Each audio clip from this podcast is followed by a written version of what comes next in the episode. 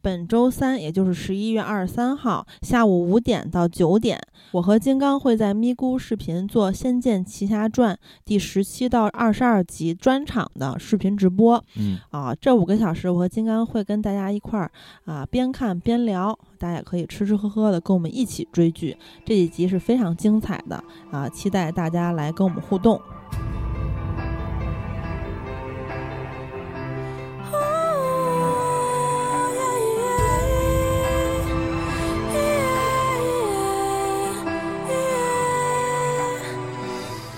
沉睡了千年的身体，在复制枯叶里苏醒，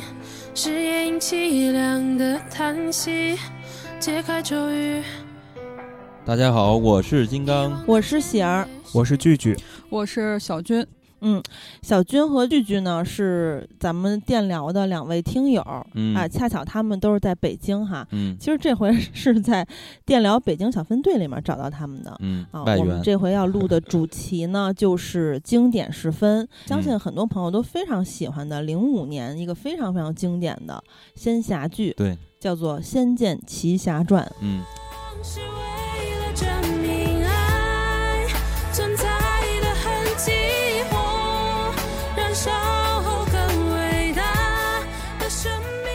实我觉得这《仙剑奇侠传》不应该叫《仙剑奇侠传》，应该叫《情侠传》。对对对，嗯，呃，总之呢，这个剧其实，呃，相信很多朋友其实应该都是看到的，甚至说有很多人也把把它誉为是咱们内地的这个仙侠剧的一个巅峰之作嘛。或者说就是比较古早的，呃，嗯像鼻祖一样的存对对在吧，，非嗯常的有社会地位、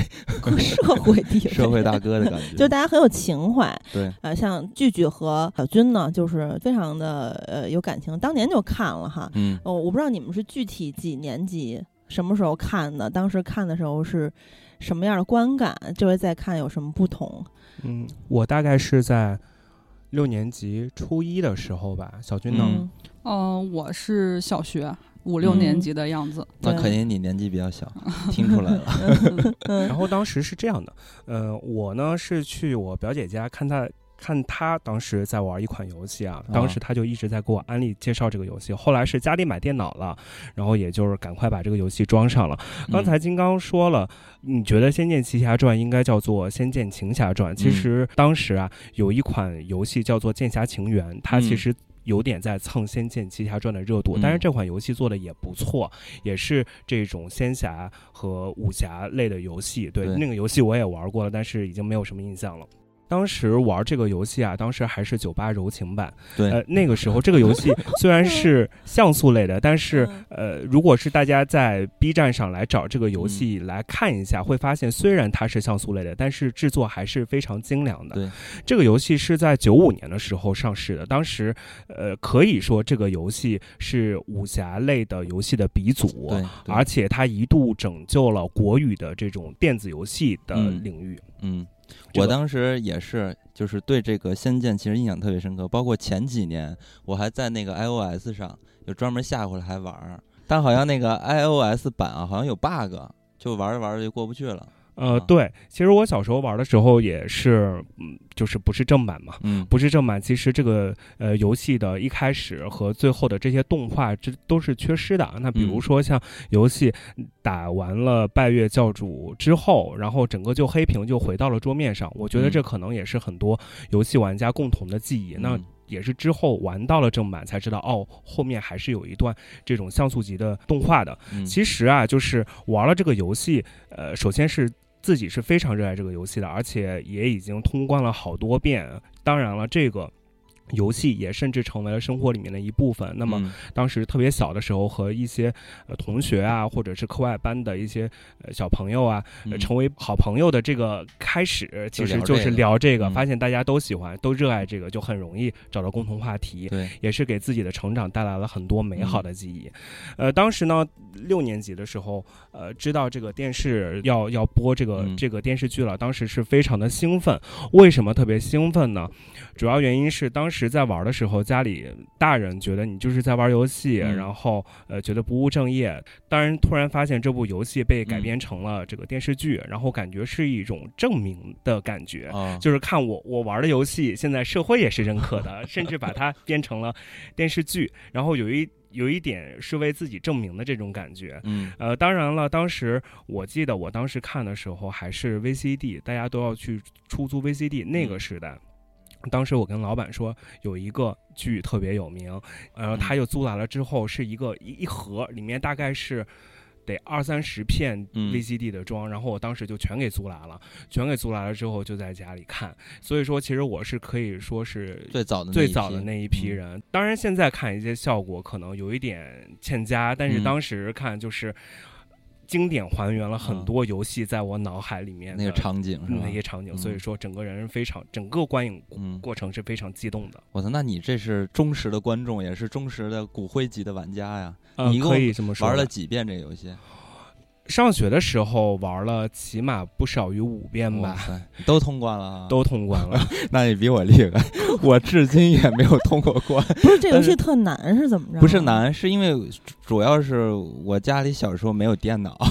哦，我是受时间影响。对，但是我我是在我弟家看我弟玩，然后我舅妈嗯人家一直都是那个就是劳模嘛，然后哦就奖励电脑，然后我就去嗯他们家就看人家玩儿，所以我没有一个完全的这么一个游戏机，就是电脑能让我把这东西全打完。所以呢，到了后边儿，为什么我前几年又重新玩儿嘛？就是因为我发现这手机有这个版本了。然后就又会找回来玩儿，但是那个手机的嗯版本有 bug，、就没办法通关。所以我玩这个游戏至今我是卡在了那个索要塔的那那关。啊，我知道在那。里边爬迷宫的时候，我就卡在那儿了。我不知道，可能是我没过去呢，还是真的是 bug，我也不知道。好像是有 bug，我好像知道这个事情。三，然后我就过不去了嘛，然后就这一到至今我也没有打通关这个游戏。但是呢，我对于这个游戏呢印象也是挺深刻的，因为它算是我接触的第一款真正的意义上的 RPG 游戏。对，啊是的，是的。以往我们玩游戏都是说，比如魂斗罗什么的，你就是打打打，对吧？也不谁管剧情啊。但是自从有了仙剑之后，我发现嗯，我喜欢的是这些人物在里边的呃故事，然后他们的成长。我现在印象特别深刻的就是那个李逍遥来到了香菱岛，然后不是找药嘛，找他李大婶儿救他李大婶儿那个药，然后不就遇到赵灵儿嘛。然后当时我操，我小时候玩那款游戏的时候特别开心，就是当 李逍遥在看到赵灵儿洗澡的时候，嗯因为他李逍遥那个角色的设计，他就是很符合那个时候青少年的那个嗯心理。对，是的。你看，在这个电视剧里边，你会觉得说啊，他他一下就闭住眼了，很老实那种感觉，还是说不敢看神仙姐姐洗澡什么的。但是在游戏里边，我印象特别深刻，李逍遥就就是在整那个赵灵儿，他把他偷偷把衣服都藏起来，就对他拿着树枝把赵灵儿的衣服给挂起来，所以我当时就对于这款东西嗯啊，就当时觉得说，哇塞，这游戏怎么能这样啊？觉得太好玩了。以往的游戏就是打打打，这个就真的你呃带入这个故事里边了。所以说，这也算是对我来说是 RPG 游戏里边的第一步吧。就是嗯对于很多这个中国的呃玩家，应该来说都是嗯很有意义的。嗯，那小军的情况可能不是特别一样哈，因为像他和我，当然我连小时候剧都没看，但是你应该是没玩游戏，但你嗯非常喜欢这个剧，看了不止一遍，对吧？对对对，嗯、我小时候看的这个剧，那时候还是在小学，嗯，然后，但是这个剧当时是在我们当地的那个电视台上播，然后嗯。每天可能播个三集左右，然后每天下学回家就一定要看这个剧。但是对这个剧的剧情的理解，可能当时也仅仅只是停留在表面，就是可对，就是可能还没有理解那么深。然后，呃，印象比较深的就是可能比较羡慕灵儿啊，他们会变仙术啊什么的。嗯然后还包括像李逍遥，就是他的那个，就是他十几年前胡歌的那个形象，真的是非常的帅。但是长大了之后吧，再看这个剧，就就有了一些不同的呃想法，就觉得嗯这个剧简直就是当年的 B E 美学鼻祖。哦嗯，啥叫嗯 B E 美学？我不知道 你们知不知道什么意思？。我们年纪都大了。嗯，对，这个 B E 美学就是就是你看到这个剧看到最后，你会发现所有的主角全都死了，除了李嗯逍遥。啊，就是相反，这个这个点它也是，呃，也是我印象深刻，就是我很嗯喜欢的这个剧的一个主要原因，嗯，就是我觉嗯得它非常的凄美，嗯，对，就是给我的印象嗯非常深。而且我现在在看这个剧的时候，我依然觉得，呃，这些悲这些主角们他们的身世，包括他们的命运，都非常的悲壮。那小军，你有没有了解到《仙剑奇侠传》它以后游戏的一些剧情？呃，我没有，我一直都是只是非常非常喜欢这个剧，但是嗯游戏的话，我了解很少。其实刚才你说的这个 B E 美学，它其实是整个《仙剑奇侠传》包括游戏这整个大 IP 都是围绕着这个来讲的。嗯呃包括嗯之后的《仙剑奇侠传二》和三以及四五这些游戏，都是到了最后主角都是大家很喜欢的主角，都走上了非常悲惨的命运。这这也是为什么这个仙剑 IP 会如此令玩家痴迷的一个嗯原因。嗯那要这么说，《权力的游戏》也是这美 美美学吗？比翼美学，但是它烂尾了就不太一样了吧，就不美了。对它嗯整个这个，它整个都在讲，就是说，就是说，为什么他们是都是一个悲剧的结局？就是这嗯可能就是《仙剑一》的主题，对，嗯就是宿命论。嗯嗯所以其实我是觉得呀，就是小时候看，确实大家不管是男孩儿女孩儿，其实嗯这个还是充满了这种幻想力。你包括我们玩游戏的，可能在看这个剧的时候，就感觉说哦。游戏里那些东西好像搬到这个现实中，在电视中能看到真人来去演了嘛？啊，就觉得很激动。对，然后女孩儿呢，没玩过游戏，她会觉得这里边的这个人和人之间的这种情感，是吧？也对这个咱们这个年轻的美少女们也是嗯好多梦想，这种粉红色的梦想，就是当年看起来就是大家就很喜欢她，所以以至于呢，我印象中就是。呃，比如说一些学生同学们，他们都会买一些这样的一些海报，对吧？然后就嗯挂在家里边儿。然后包括我们在这个每个学校门口的小卖铺里边儿，也会经常见一些这所谓的明星卡呀，所谓的有，我当时是在我们学校门口的小卖部里边会买一些《仙剑》的海报，然后贴在我们家。嗯，对，就是这个，就是也是当年非常嗯非常。呃，只能是说比较贫乏的这个周嗯边儿吧，啊，嗯就是嗯贴在家里，觉得非常的喜欢。你会就是亲那墙上的胡歌吗？不会，这个是不会的。对，当时我嗯想说，呃包括我们也是班级里面的嗯。很多同学会买那种贴画贴在自己的文具上，那包括我嗯。自己也是，因为我买的是那个《仙剑》的原声大碟，它里面嗯。有一个很大的一个海报，然后嗯。也是就挂在了一个床头啊。我操，当时这个好啊，为什么？嗯。就是因为感觉是支持正版的感觉啊。哦，是的，嗯，对，当时它里面会附附赠一个大版海报对。嘛。但是我觉得啊，这个对于当时的呃十几岁的年轻人来讲，这就是一种变相的追星，或者是一种追星活动的一个开始。虽然他没有那种直接给自己的偶像去氪金的这种呃嗯。不良行为，但是不良心，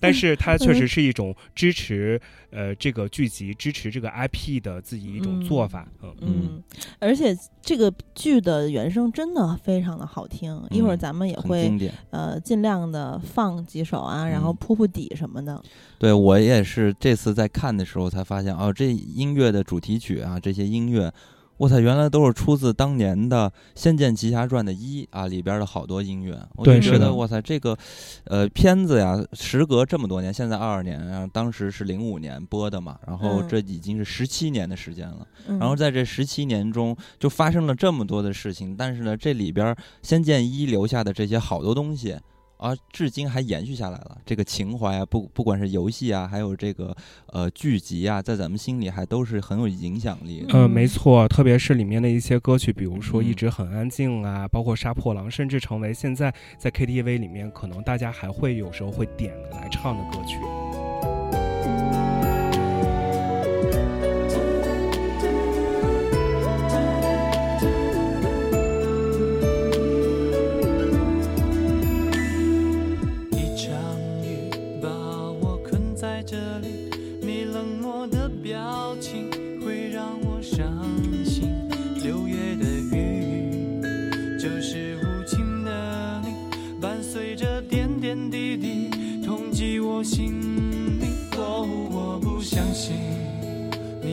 你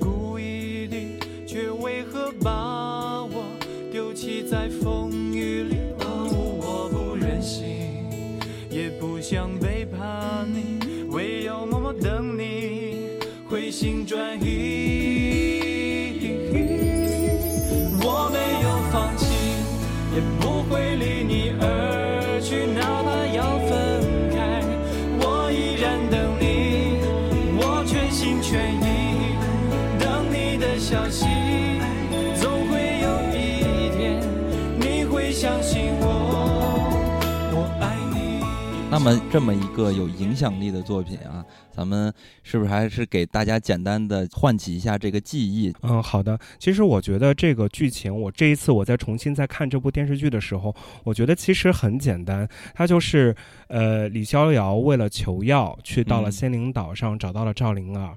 因为他赵灵儿把仙丹给了李逍遥，被姥姥给撞见了，那么嗯姥姥要求李逍遥跟赵灵儿成亲，这就是这个故事的开始。对，然后后来李逍遥回到了自己的小镇上，然后因为之前吃了苗人给的这个忘忧谷，嗯然后他忘记了一切的事情，但是他见到赵灵儿的时候，还是呃作为这个热血青年，然后帮助赵灵儿，然后对抗了苗族，然后陪着赵灵儿回到了。岛上，然后见到了姥姥，然后姥姥跟他说：“你要带着赵灵儿回到南诏国。”嗯就这个是一个开始。然后我觉得整个电视剧后面，其实如果是他们要是开车的话，我觉得就是一个有点像公路剧了。嗯，对，一路通关打怪，对，就是他接下来发生的故事啊，就是一路是到了南诏国，但是这路上发生了各种各样的事情，而嗯组成了这部电视剧的剧情。其实很简单来讲，就是呃，李逍遥陪着赵灵儿回到了南诏国，然后解决了一件大事，这个故事就完了。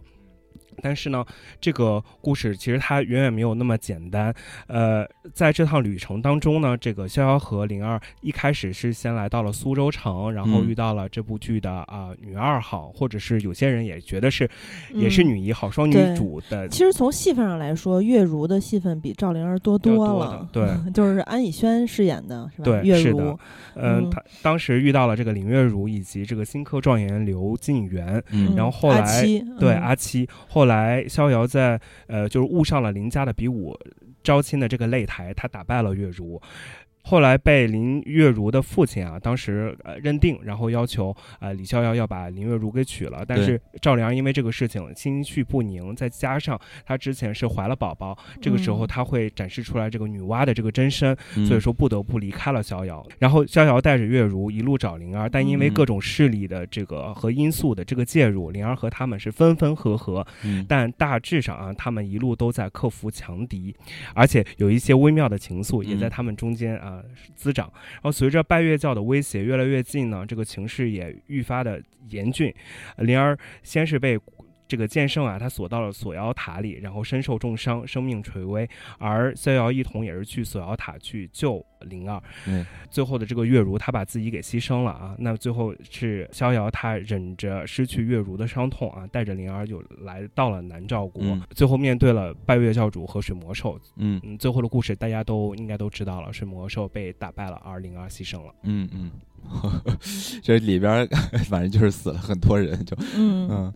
基本主角团全死了。嗯。啊，他们其实是在剧中有一个十年之约的，就是最主要的这几位嗯，好朋友们，他们这个十年之约的时候，每个人都说出了自己的志向、理想。当然，除嗯了当时阿奴说我就要好吃好玩儿，剩下的人说的都特大，什么我要这个保护南诏国呀，什么我要当大侠，惩奸除恶嗯。啊，等等等，反正就是美好的一些呃心愿吧。嗯。但是没想到十年之后，只有李逍遥一个人，剩下人全部都挂掉。我觉得这个这个十年之约跟很多大家的成长经历也也有雷同，就是比如说大家毕了业之后，大家在聚会的时候也会说，希望嗯十年之后我成为什么样的人，嗯。希望这可能大家都会有这样的经历。嗯，嗯，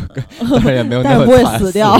对，但我觉得可能句句的意思就是说，呃，你的一些志向想法，可能在生活的过程中，在磨练的过程中吧，这个遇到各种阻碍，然后嗯其实你的路线会有一些改变，有一嗯些是按照你的想法前进的，有一些就是有一些变数的，然后到最后可能，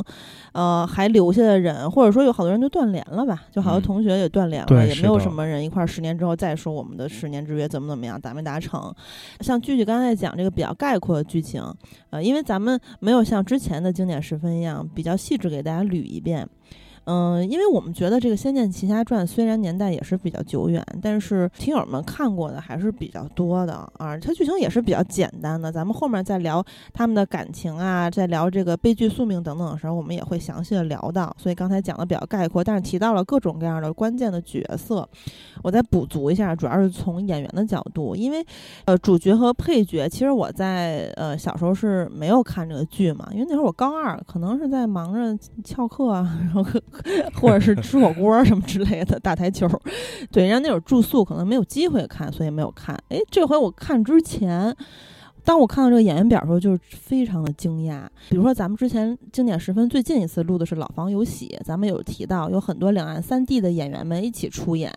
嗯啊，很多都是咱们非常熟悉、很喜欢的演员，还有《大时代》里面的，对吧？都都串到《老房有喜》里面。然后《仙剑》呢，呃。比如说吧，咱们内地的有刚才句句和小军都提到的胡歌、刘亦菲，啊、还有一些呃配角儿，比如说蒋欣、黄磊他老婆孙俪啊，还有邓家佳等等，对吧？有的人是演狐狸精，有的人演蜘蛛精，嗯有的人也演什么这个巫后等等。香港的呢，有我非常喜欢的，节目里也提过很多次的《南海十三郎》的 主演啊、谢君豪，当然他还有很多其他作品啊，总是非常的帅啊，很有气质。他演的角色也很重要，就是李逍遥的师傅九剑仙嗯啊，然后还有李丽珍。李珍虽然说不是咱们记忆中那个大时代那个时期，或者说蜜桃成熟时是那个时期的李丽珍了，但是仍然是风韵犹存的，稍微年长一点，依然的是很有魅力。还有就是徐锦江，他饰演的是，呃，刚才剧剧也有提到的，就是他们其实要回南诏国干大事儿嘛，干大事儿干嘛呢？其实就是对抗这个整个南诏国的一个大 boss，嗯就是拜月教主。啊，他演的 BOSS，然后还有谭耀文啊、郑佩佩老师啊，嗯啊，包括还看到一个人也挺亲切，他那个时期其实演了挺多电视剧，呃，就是李灿森，但是嗯他在《仙剑》里面确实戏份是比较少的，对大酱油的，演的是李逍遥在老家的这么一个好朋友，但当他走了之后，离开老家，跟灵儿踏上这个回南诏国之旅的时候，他就 没有戏份了。哦，我嗯我插一句，这个地方李赞嗯森他演的是王小虎，嗯，这个王小虎其实是很多的仙剑 IP 粉特别 diss 的一个人物，在这部剧里面，哦。因为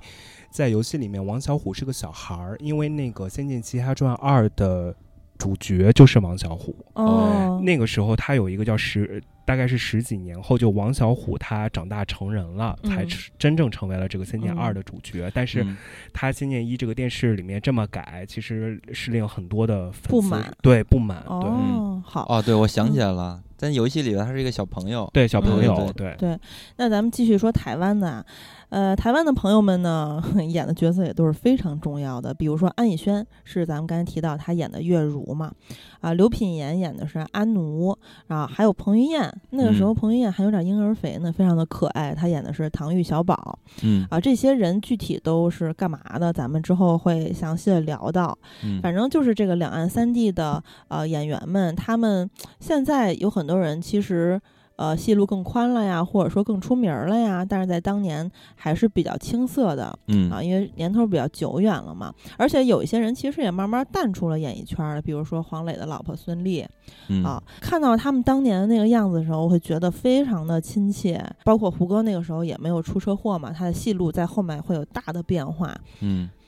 对，但是这里边其实最抓我的 就是刘亦菲，对，是的。我的太好看了我这次看弹弹幕里面还有人说是刚看完了《梦华录》来啊补这部剧。哎，对对对，好多人这样说的。那会儿刘亦菲她是十八岁，哇塞，呃，演完了《金粉世家》，《金粉世家》她十六岁嘛，然后还有嗯就是胡军那一版的《天龙八部》，演完这俩两年之后演的《仙剑奇侠传》嗯啊，那个时候的刘亦菲，我觉得是非常美，非常的灵。哎，她演的是一个神族嘛，大地之母，女娲的后人。嗯嗯，我个人觉得是比现在演技好的，就是当然他跟其他人比演技还是略逊一些啊，但是他那个脸一出来，很多弹幕包括我们也都是这么想，就是无所谓了，太美了，太仙儿了。我记得印象特别嗯深刻的就是第一集，他和李逍嗯遥藏在柜子里，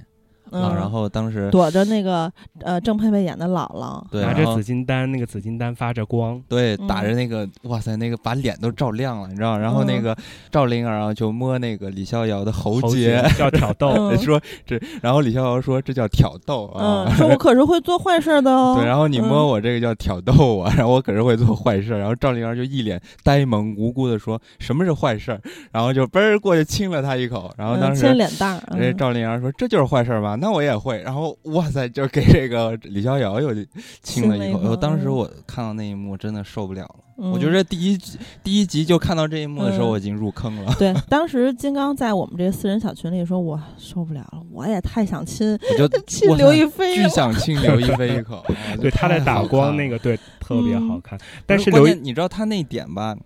不只是好看的问题，”嗯就是他整个营造出来那个感觉，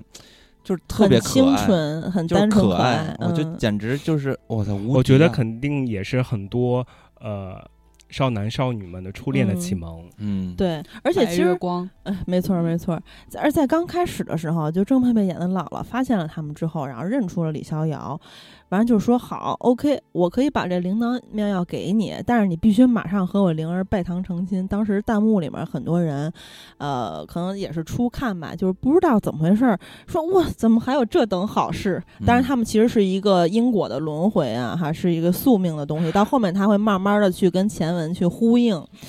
但是这个时候，你就会觉得怎么会有这么好事儿突然降临？但是还有很多弹幕说我不同意这门亲事。啊，对对对，他们都自己认为自己是赵丽儿的的老公，是的，是的，就是所以会有这种。当时呢，我反正我看完之后呢，我就一嗯下就被这个剧给抓住了。，对，而且当我插一句啊，就我看到这一刻的时候，我就觉得那个时候的仙侠剧跟现在区别太大了。咱们不先不说剧情，就是说那个时候的演员还没有人去什么微调啊、打针什么，就更别说整容了啊，就还而且呢没有那种坏品位的滤镜。大家也知道，就是现在有一些尤其是低质量的仙侠剧，那个滤镜有多么可怕，五官都看不清楚。嗯，还有就是，哪怕是不错的仙侠剧的磨皮也是挺严重的。嗯那个时候就是大家看到每个演员脸上的瑕疵都非常的清晰，很真实感觉。啊，然后嗯每个人都是天然的啊，嗯很很灵动的各种表情啊、眼神啊，就会觉得哎呀太好了。嗯，嗯然后再接着往下看的时候，我其实对这个剧稍微有点不满的，就是说，这个赵灵儿的戏份太少了。就我、嗯我也不想看他们打架，我就想看，呃，李逍遥和赵灵儿谈恋爱，嗯就是太喜欢这赵灵儿了。其实有，其实哦游戏里面他们的。也不叫戏份吧，或者嗯是出场，其实是差不多的，因嗯为在嗯游戏里面，这三个人都需要你玩家来去刷级，嗯嗯所以说最后等到打到拜月的时候，他们的等级是差不多的。所以说，其实游戏的设定，嗯，赵灵儿嗯感觉比电视剧要多一些。嗯嗯嗯嗯，对，就是每次看到刘亦菲出来的时候，就觉得她不管是就是那种豆蔻年华的那种少女的那种。呃，装作很嗯成熟的样子，嗯或者是说她对着李逍遥撒娇的时候，都觉得你快答应他吧，就是说嗯我想就是命都给你那种感觉。嗯对嗯不过那个时候的胡歌啊。呃，呃不知道胡歌粉丝会不会生气？就是其实我觉得他有点大板牙，就是他牙其实不太齐，啊，对，而且稍微有一点。对，感觉是整体往左还是往右歪了一些，所以显得有点大板牙。完了，他这个角色也是就是强设定嘛，像嗯金刚一贯不是很喜欢的，我不知道这个剧里面有没有啊？就是他这不就是天选之子吗？对不对我没有不喜欢这个呀。嗯，这个这个这个嗯不从来不是我不喜欢的地方啊。嗯反正这个角色呢，李逍遥很多民工漫就因为这个天选之子啊、强设定啊，你就不愿意看嘛？比如说《海贼王》这种，我非常喜欢的对，因为你总是能猜到最终的呃剧情嘛。啊。但是《仙剑》他看的不嗯是你怎么打怪，看的是里边如何谈恋爱嘛，看的是嗯情嘛。胡歌其实他演的这个形象，嗯我在当年看，包括现在再回看，我都觉得还挺适合李逍遥的。嗯，因为玩游戏的时候，你李逍遥那个样子，其实就是一个大男孩儿的感觉啊，嘻嘻哈哈那种。然后你现在嗯在想，你看有谁具有这个胡歌这种气质，就这种少年感，就感觉嗯反正不多见。哎，可是这个剧里面的另外就是彭于晏，他也很有少年感，那个时嗯候嗯很青涩的。但是不是很适合李逍遥这角色，对，是的。吧？其实李逍遥能拿到这个角色，还是要感谢《仙剑》之父姚壮宪。姚壮嗯宪也是这个游戏的呃编剧，呃嗯主要编剧。呃，当时是这样的，胡歌刚在上戏的时候拍了一部电视剧，叫做《蒲公英》嗯啊。蒲公英其实他是跟这个孙俪，就是黄磊老婆孙俪，嗯他俩是演搭档。当时他演完了之后，他整个效果不太好，呃。然后呢，当时就在想要不要让胡歌去来转古装路线，但嗯。是胡歌当时做了一版古装路线，但是当当时做的这个这个造型不是李逍遥，当时做完了之后感觉好像形象更差，嗯。所以说 嗯。当时他的影视公司就说，那就胡歌以后不要拍古装了，还是去演这个呃现代剧。代剧，嗯。哦，对但是当时是阴差阳阳错，还是有一个机会是让胡歌去试镜江明，就是大家在这看《仙剑》里面的，就是那个、嗯呃关在锁妖塔里面那个徒弟，给他嗯试他的角色。当时胡歌就去了，去了之后，当时正好姚姚壮宪也在，然后就嗯一眼看中了胡歌，哦让胡歌来演李逍遥，是这么回事儿。所以说嗯李逍遥才拿到了这个角色。嗯，那刘亦菲呢？刘亦菲就就是因为神刘亦菲好像一开始也不是定的她，啊，当时定的另外一个演员，好像比我名字有点忘记了，但是他的这个名气是比赵灵儿要呃要要比刘亦菲要大，啊，呃，然后因为也是档期的事情，才哦选择了。嗯，反正这个戏的整体的选角，我觉得都很好的。对，是的，啊你包括我真的是就完全意想不到，这里边儿我们能看到非常早期的彭于晏，彭于晏饰演嗯这个角色，因为他演的这个小宝是吧？这小宝其实就也是憨憨的，很可爱。痴然后情男子，对那个时候的 那个感觉，就是彭于晏那个感觉，就因为他现在感觉是型男嘛，是吧？但那个时候感觉还没有肌这种 肉感觉，对，所以当时就感觉，嗯，哎，他也挺适合这个形哎象的，因为憨憨的，那会儿的彭于晏能演第一录像吗？应该好一些，反正是没那么油腻嘛啊，就很可爱。你看在这里边的形象就非常可爱。当时嗯其实阿奴和月如两个人的演员也是倒换的，嗯，拍了三集才换才啊互换的。哦，也就是说，刘品言一开始演月如对，啊，是的，是的。最后，哦但是老感觉就是不节奏对劲。对不对不对劲，然后两人嗯。互调了一下，发现一下就 match 上了。其实我之前真的是没有 get 过安以轩，呃，可能是因为就是台湾那些偶像剧，我看的相对来说比较少，少就只看过那些最有名的那几个。当然，他其实演的也很有名儿啊，就，但是我不是很关注他。但是这回我看他演的月如，呃，他戏份也是非常的多嘛。对，而且其实他的任性啊也好，刁蛮也好，包括他呃为李逍遥的各种无私付出，我觉得他演的每一刻都很到位，包括嗯哭戏，呃，我而而且他长相我觉得也非常好看。对，我觉得嗯很符合大家对月如的认知。嗯，对就是你们游戏党的期待，对，是的，嗯，但是阿奴我不行，就是阿奴，我看弹幕是这么说的，好多人小时候看是非常喜欢阿奴和唐钰小宝这一对儿的，包括我还问了一下小迪，他也是最喜欢他们，啊、不是最喜欢逍遥和灵儿，嗯或者逍遥和月如。然后他是，但是我不知道他现在要重温的话，看到阿奴这个，就感觉有点弱智的那 种那种，就是非常的吵。我觉得这是嗯他电视剧的一个改嗯编。其实，在游戏里面，阿奴喜欢的是李逍遥，嗯是这样的，是其实剧里面有一点儿体现，就是说李逍遥稍微撩了他一下，他有点动心，然后甚至做梦的时候还叫他名字。但是后来嗯他就转过弯儿来，然后跟小宝唐钰说嘛，说，嗯，其实我我喜欢的就不是李逍遥，就是你什么巴拉巴拉啊。嗯他我觉得他是为了给游戏一些没错。呃，对，给你们这些游戏党一些安慰，所以他中间嘚儿绕出去一点儿，再嘚儿又绕回来。但是总之，刘品言这个角色，我一开始看我会觉得他是一个，他不是傻大姐，她就是弱智，就让我觉得是有点烦，有点吵。小孩儿特别但是看到后来，其实也慢慢觉得挺喜欢她的，很可爱的那种。呃，她被保护的也比较好吧，她自己的身世她从小也不知道，然后她天天就是傻吃傻玩儿，啊、就是很呃纯粹的这么一个简单的姑娘啊、包括后面她其实也长大了嘛，就对她的好感是慢慢的叠加的。但是有一个人呢，就我从一开始就超级喜欢他，当然也是有一些呃大学上学的时候老师给放片儿的那种感情吧，啊、当然可能不只看过《南海十三郎》，但是我最喜欢《南海十三郎》里面他的样子。嗯然后谢君豪演的这个九剑仙，他其实呃名字就能知道哈，他天天是会这个喝酒的，嗯呃，然后他在剧里面就是我觉得这是非常有魅力的这么一个角色，不知道金刚喜不喜欢这样的大侠呀？挺喜欢的呀，就是嗯没有规则嘛，就是嗯我理想中的侠嘛。然后对，感觉你会喜欢。对我很喜欢嗯这个角色，但是在只是针对这个剧的话，其实我很喜欢，呃，就是阿七静源哥哥，对是啊我也是，对对我包括非常喜欢阿对，包。括这个阿七这个演员王璐江也是从来不知道的他。是新加坡的，好像对，后面我一查是新加坡的演员，然后也是通过这个剧，然后认识这么一个演员。我、嗯我也发现这个演员选角也选的特别的好。对，他是是有书生气的，因为他是状元郎嘛。对，就是把嗯这个角色的那种气质啊，表现的嗯我觉得很到位。尤其他一笑吧，就感觉嗯这个人就非常温充满和了啊、正是能量的感 觉。对，而且基本上剧里面的大部分金句吧，我觉得都是阿七说的。阿七嗯就是每当他发表一些言论，甚至后面去给大家当什么心理咨询师、一对一辅导，包括他其实就是是干倒了大 boss 拜月的一个很重要的角色，呃，最重要的角色吧。嗯、就是每当这种时刻的时候，弹幕都在说：“哎呀。”有知识就是管用啊，知识就是力量。其实当时 小时候在看这部剧的时候，嗯对刘晋元这个角色的嗯理解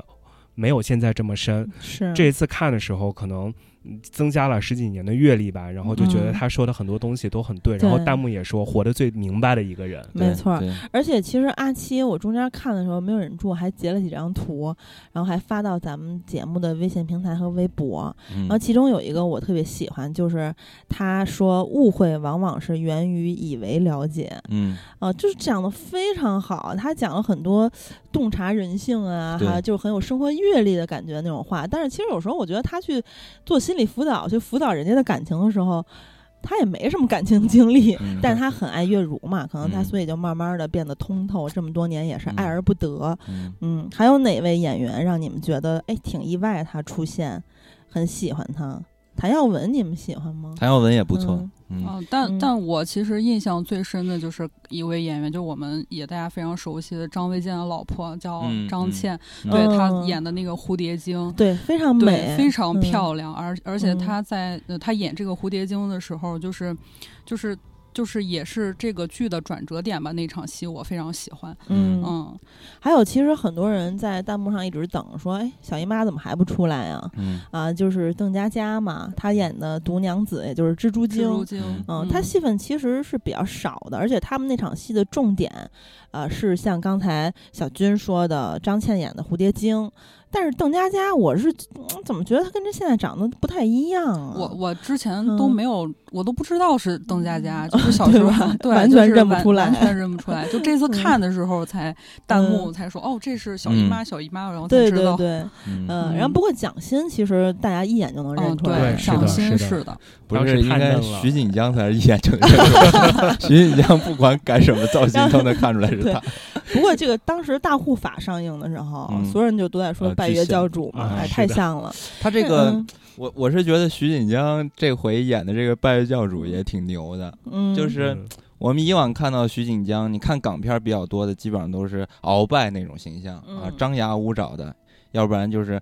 你看一些三级片儿三级片儿里边对就是搞笑的 那种。但是这回演的嗯这个拜月教主，我靠，一下感觉像是一个哲学家一样，哲学家、艺术家、科学家，天文学家，就和曾经 徐锦江扮演的。角色完全不一样，嗯。特别的内敛，而且还动不动的就哭泣，就是哇塞，满脸大胡子。就是他看大概全剧说了一万遍。爱是什么？啊难道真的有爱吗？对，哇塞，说的得有至少几百遍吧。是的，是的就我嗯我觉得这个戏 剧的这个反差是特别强烈的，尤其是在徐锦江身上。呃，不过我就是不由自主的总是会想起梁家辉评价他的话，说：“哎，徐锦江懂什么演戏，演的狗屎一样。”然后说他根本就没有演技。嗯呃，不过他俩其实是挺熟的关系啊。嗯，其实我一直也觉得徐锦江演戏一般啊，他在这剧里他也不太需要演技啊。他现在好像已经投身于书画领域了啊，对，本来人家就是算是一绘画奇才吧，嗯，啊是，做，当年也是因为这个家道中落，其实就是入场去去拍一些影视作品和三级片儿嘛。嗯。还有一个演员，我给我留下的印象非常深刻，就是杨坤老师，嗯他演的是嗯。大婶，就是那个李逍遥的对李大婶。呃，这个角色其实也，我觉得对游戏的还原也是非常高，而且嗯。在这个明年不是要上映那个新《仙剑奇侠传》嘛，他也是也是演李大婶，还是这个角色，对，我嗯。我还专门看了一下，就是这个最新就明年要上的这个《仙剑》，我我首嗯。先关注了一下这个选角，我嗯觉得，呃，只有一个人，我觉得我还稍微有点期待，就是阿奴的这个，哦，其他角色我觉得和老版干完全没法比。你说刘亦菲这个谁能代替？是那现在新版谁演？我不认识啊，他的哦叫赵梁雨桐，对赵灵儿是演那个《扫黑风暴》里面的有一个，不知道你看了吗？小看了杨雨桐吗，嗯，对，呃然，后林月如是徐好演的，刘静元是刘川，阿奴是胡逸璇。我就觉得这个阿奴这个给人的感觉还，他的造型比较贴合原著，对对对，嗯比较比较舒服。完，李李逍遥是叫一个何语的年轻演员演的，不认识。对，就是这些演员，我觉得和老版比的话，就是有点差距，有点过大了、嗯啊。然后这里面其实还有一个人，就是嗨，他到处出现哈。但是嗯他其实我觉得他年长之后长得跟年轻区别是比较大的，但但不是说他年老之后不好看了。就是郑佩佩，郑佩佩老师呢，就是这个艺德什么的都没得说啊，这么嗯多年在就是有口有口皆碑的。但是在我心里，她老是那个当年的样子，就是她太美了，她是初代的侠女嘛，对吧？对大醉侠呀、金燕子呀，什么这些，嗯太漂亮了，而且长得很标致。她很多的这个剧照或者说写真、签名照什么的，都会让人感觉，哎，林青霞像是她的接班人，就是她。嗯哎呀，这太漂亮了啊！不过后来咱们呃，这个可能长大之后，或者说咱们有意识的时候，就是她一般都演这样的角色，姥姥这样的角色。对，当时我嗯第一次知道郑佩佩是看星爷的那个《唐伯虎点秋香》，啊，嗯嗯，那是第一次 知道对道。，那是她谈复笑半步出后，癫，复出后演的这个啊，当年她也是就是巅峰期，什么结婚生子什么之类的，反正总之当年的她那会儿还是邵氏的女演员嘛，就是那个时候可能大家看的她的作品会相对来说少一点，但她当年是真的风头无两哈。啊，还有什么演员吗？就是你嗯们很喜欢的？其实我觉得那个石长老的演员就是石公虎，啊，那邓丽民也是非常有意思，他承担了剧中的很多笑点，各种偷听人说话什么的。一开始表现的是一个哇三朝元老，什么特别正直啊，什么呃跟皇上都敢叫板啊，感觉非常有权威威信的一个人。后来各种对，是的，给钱让他们去喝花酒啊，什么偷听人讲话，这个人也非常可爱。对，就是大家如果说抛开情怀的来看的话，你们会真的觉得这个剧怎么样？就是重温之后的观感还好不好？不是，就是嗯。抛开情怀来看的话，你肯定嗯。就没有情怀，我是没有，因为直接觉得喜儿没玩过游戏，对对，我小时候也没看过这剧，就你会觉得嗯。这个剧怎么样，或者说和现在的仙嗯。侠什么比一比，嗯你觉得怎么样？其实我觉得就是这个剧里面的特效到现在都不过时，然后 这不是就是说它还是你你看着会觉得是挺割裂，然后有的看起来有点缺，但是我觉得现在很多仙侠剧的特效更过分，只不过嗯你看的可能比较少。完了之后，我刚刚也 说了一些什么服化道啊，包括这个什么磨皮啊、滤镜啊，什么嗯有的人打针完了脸都动不了啊，然后包括像这个迪丽热巴什么，他们后期又演一些仙侠剧，演什么狗屎啊，当然人设本身也不好啊，嗯就我觉得这些剧里，呃，就是这个《仙仙剑》这个老剧吧，它。呃，里面的所有的人物动机什么的都能够说服我，然后每嗯。个人的、呃成长和每一段关系，它不一定是爱情哈，也可能嗯。是友情，可能是父子情，啊、包括是里面出现了很多大爱小爱，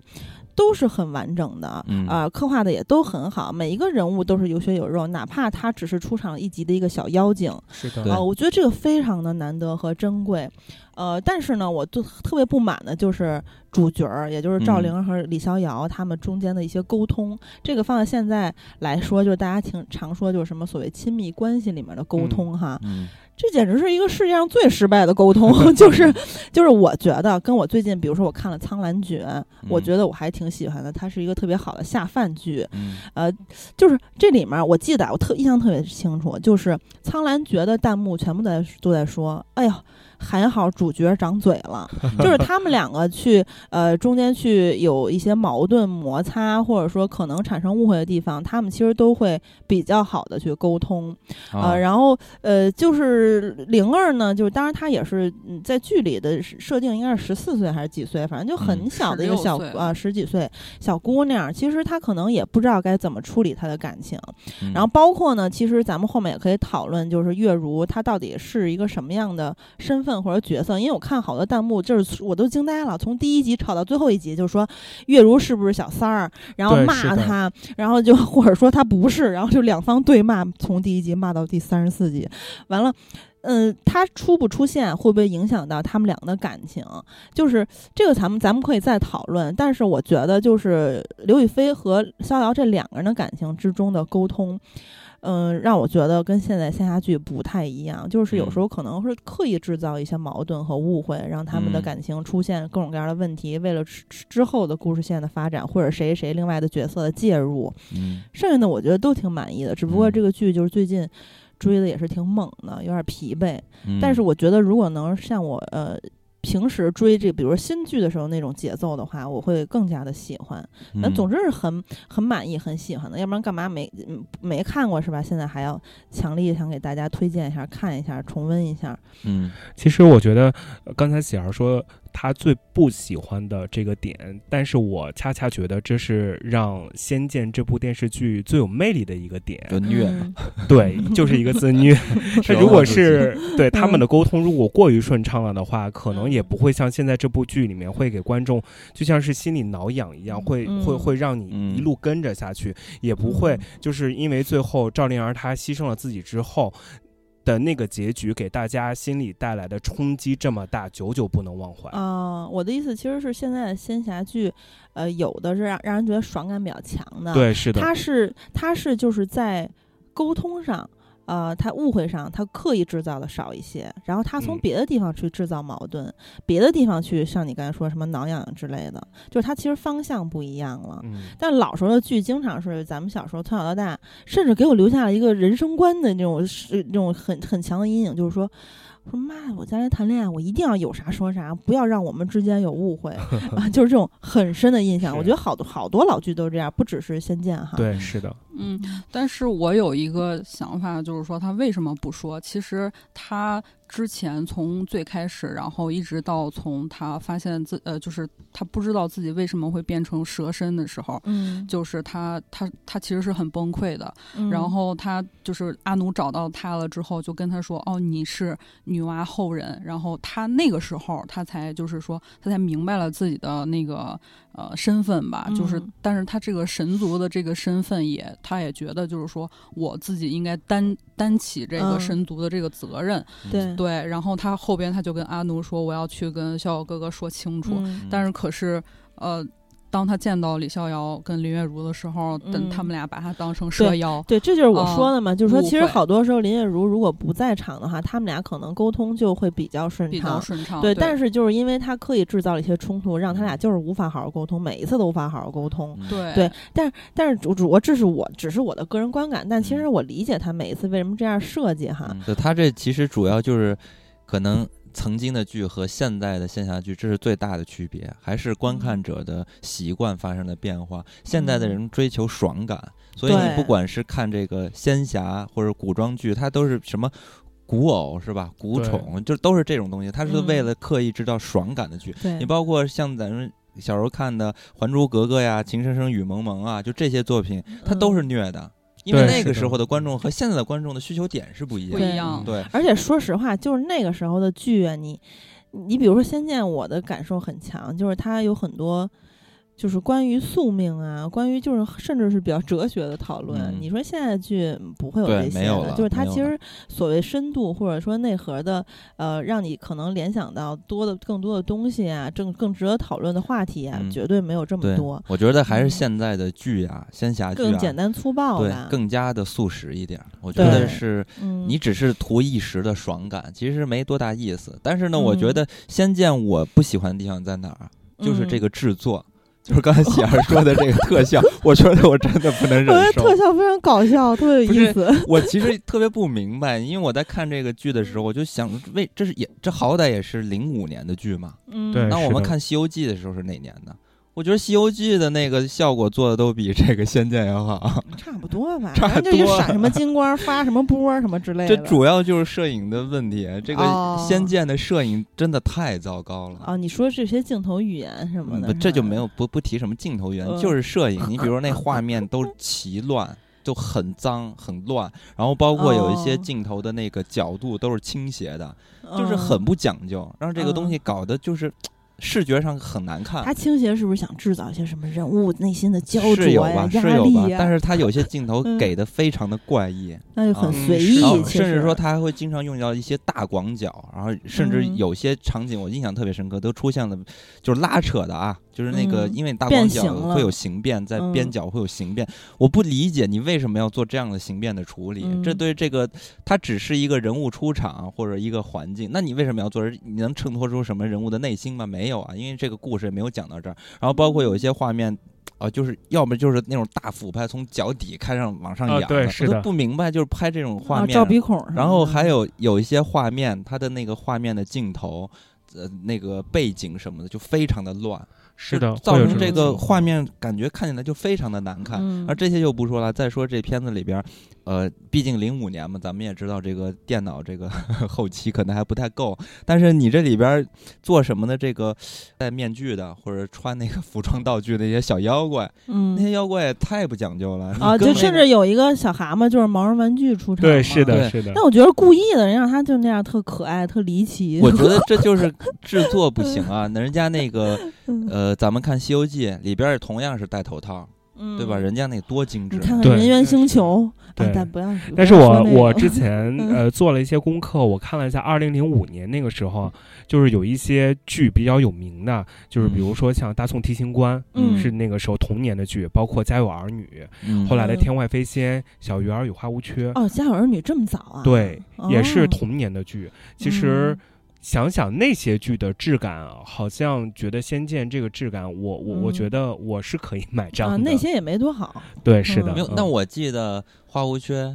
那个就真的还哎挺，好的。这个咱们应该做一期经典对十分。是的，嗯是的，对，就是那个嗯。片子，我印象中那个打嗯。斗呀什么的，我觉得是嗯。比这《仙剑》要强很多。我我估计主要原因可能是《仙剑》它是比较早期的，就是这个电视剧去拍摄这个仙侠的题题材，嗯，因为它里边儿呃要有大量的这种特效，对吧？所以可嗯能大家当时的人也经验不足。不这个剧是首部第一部是以基于游戏 IP 而改编的电视剧。所以肯定嗯有存在一些经验的问题吧。但我我觉得那灵儿那个变成女娲后人那个呃外化的表现，那蛇尾巴、可以可以，我可以接受，就那样吧。但是不管怎么说呢，我 我是嗯觉得看完这个剧，我一开始在看的时候，我觉得，嗯哎，大家可能觉得都是谈恋爱的嘛，啊，可能嗯也觉得这个剧底子或者说内核可能相对简单，但是后面一看，看到后边几集啊，我发现对我来说，我可能我的这个已经跟不上了，有点看不懂了，嗯，就是还是相当有深度的，甚至在嗯。结构上。哎，都会有一点与众不同的地方，他会玩一个这种循环的结构，对到，后期因果轮回，嗯，对我，我觉得哇塞，这个剧真的可以啊，对跟我一开始把这个剧想的简嗯单了。它很细节，前面的各种铺垫，后面都有呼应。嗯，对，嗯是的，而且呢，他在改编的这个角度来看，也是改编的不错的，因为它不是暴力的去改，就是按照游戏的方式去改。以往咱们现在看到好多的作品，它改编的方式，要不然就是两种嘛，一种就是按照原版的样子就进行拍，要不然的话就完全就改的面目全非，只是借一个壳子。但是人呃，《仙剑一》人家的改的话，就是又顾虑到了这个游戏玩家当时的这个情怀部分，然后嗯又有自己的这种创作的思维。对，所以我觉得它整嗯个的改编也是非常成功的。嗯所以说，说到这个作品的改编呢，我觉得，呃，或者说他这个作品他所要表达的和他讲述的一个事情，我觉得无非就是两件事情，一个就是情，一个就是宿命的东西嘛。那嗯宿命可能也就是约等于号的这个道，因为这个道太深了，我也不懂，我只是把它理解成嗯宿命中宿命论的一种。嗯所以咱们就来，呃，聊一聊这片子里边的关于内核的东西。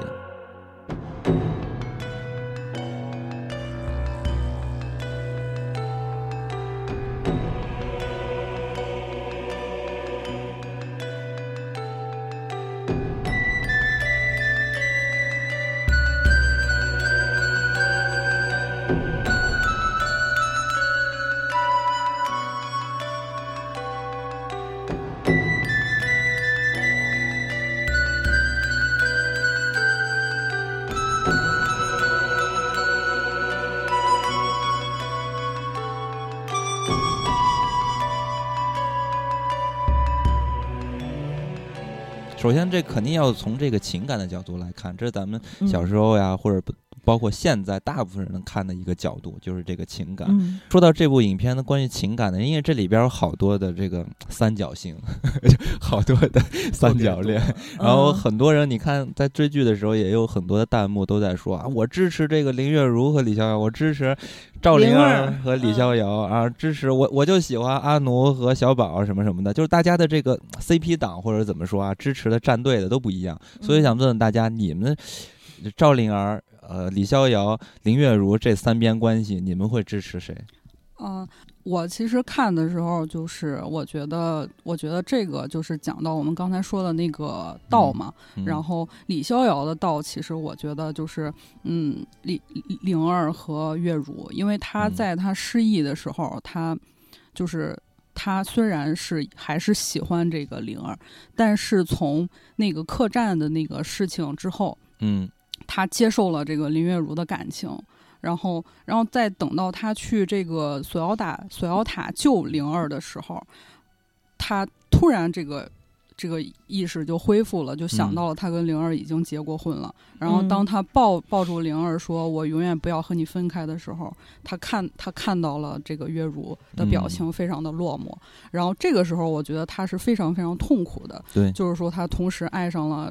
这两个这两个女孩子，然后他嗯。都不想，她都不想去伤害，然后他嗯。自己也不知道该怎么办，就是也这是可能是她比较痛苦的地方。嗯。嗯。但是后来，呃，她既然做出了这个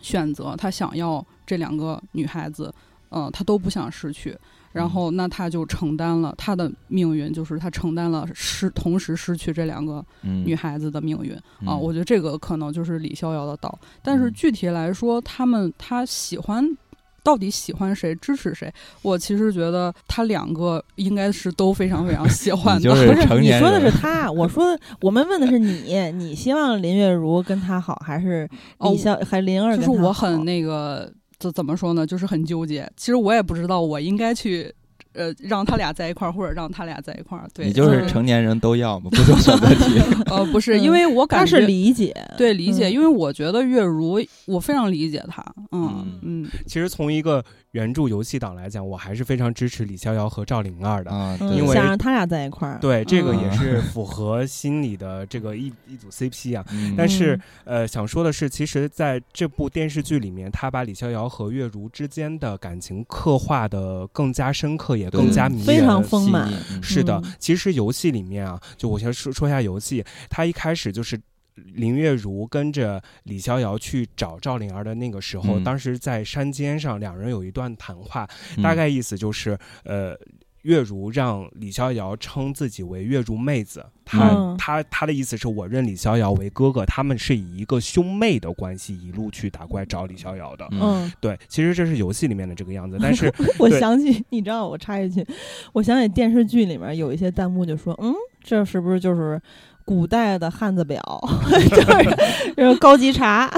当然我不同意啊，你接着说。是的，但是从呃电视剧的改编，两个人从相识到相知到相爱，我觉得这个嗯过程其实更符合现实社会里面两个人嗯走在一起的这个过程，所以说嗯应该会让很多观众会更有更有共鸣。但是我嗯个人心里还是李逍遥和赵灵儿这一对。哎呀，真的说起月如，我很喜欢她。哦就是这个人一开始可能让人很难，就是特别喜欢她。比如说她刚出场的时候，对，你能看出来她是一个比较单纯的女孩子，但是她呃虽然心地不错，不过她对下人以及就不是她自她自己人的人都是非常恶劣的。嗯。啊、嗯就是后面其实剧里面有交代他为什么变成了这样的人啊、其实嗯。有一些原生家庭的问题哈，嗯，但是我觉得就是呃，其实人人都有原生家庭的问题，但是我我之前不是节目里说过吗？就大家去找对象，其实要很看一点，就是他对服务人员的态度怎么样，就比对他阶级以下的人的态度，其实能反映出这个人的人品。所以一开始我对这个人就是就是世俗的角度看，我就觉得嗯，他怎么这样，就是嗯非常的恶劣。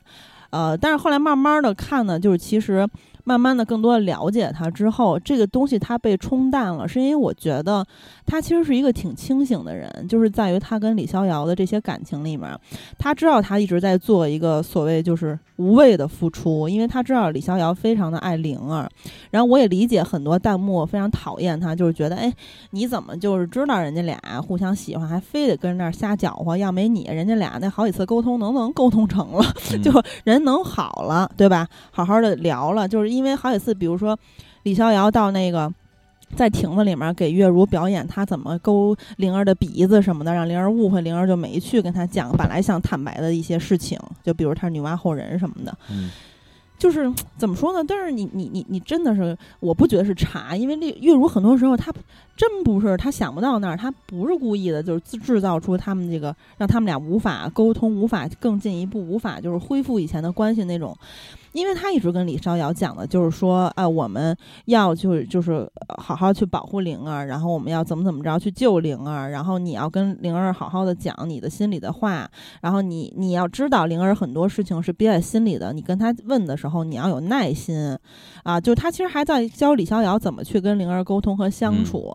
我觉得真不是汉子表或者或者是绿茶，不差。对对。对然他后其实很嗯好的一对点，嗯而且其实有很多人就是讲灵儿她这个当小三儿什么的，其实我觉得灵儿从一开始，首先她不知道他俩结过婚，也不知道灵儿有孩子，对完了，她一直都跟灵儿讲的，跟逍遥也讲了，就是说我们是，我希望我们公平竞争，对就是你俩其实，在互相连连着，也没有很好的沟通，然后互相在闪躲的过程中，我希望我能，呃，就是跟你竞争，然后我们看最后的结果是什么样的。他如果知道他俩是对象，就是结婚对象的话，我觉得他不会这样做的，嗯因为他这个人的品性就是这样的。对，然后，呃，包括他能看到灵儿很多的那个难言之隐什么的，他还去会去骂李逍遥嘛。然后甚至说李逍遥在喝醉之后说什么，就是对灵儿说了，呃，对对月如说了一些越界的话，月月如也会说说江湖规矩，喝醉之后的话呢，不当真，我也也不会传出去。包括灵儿就跟月如说，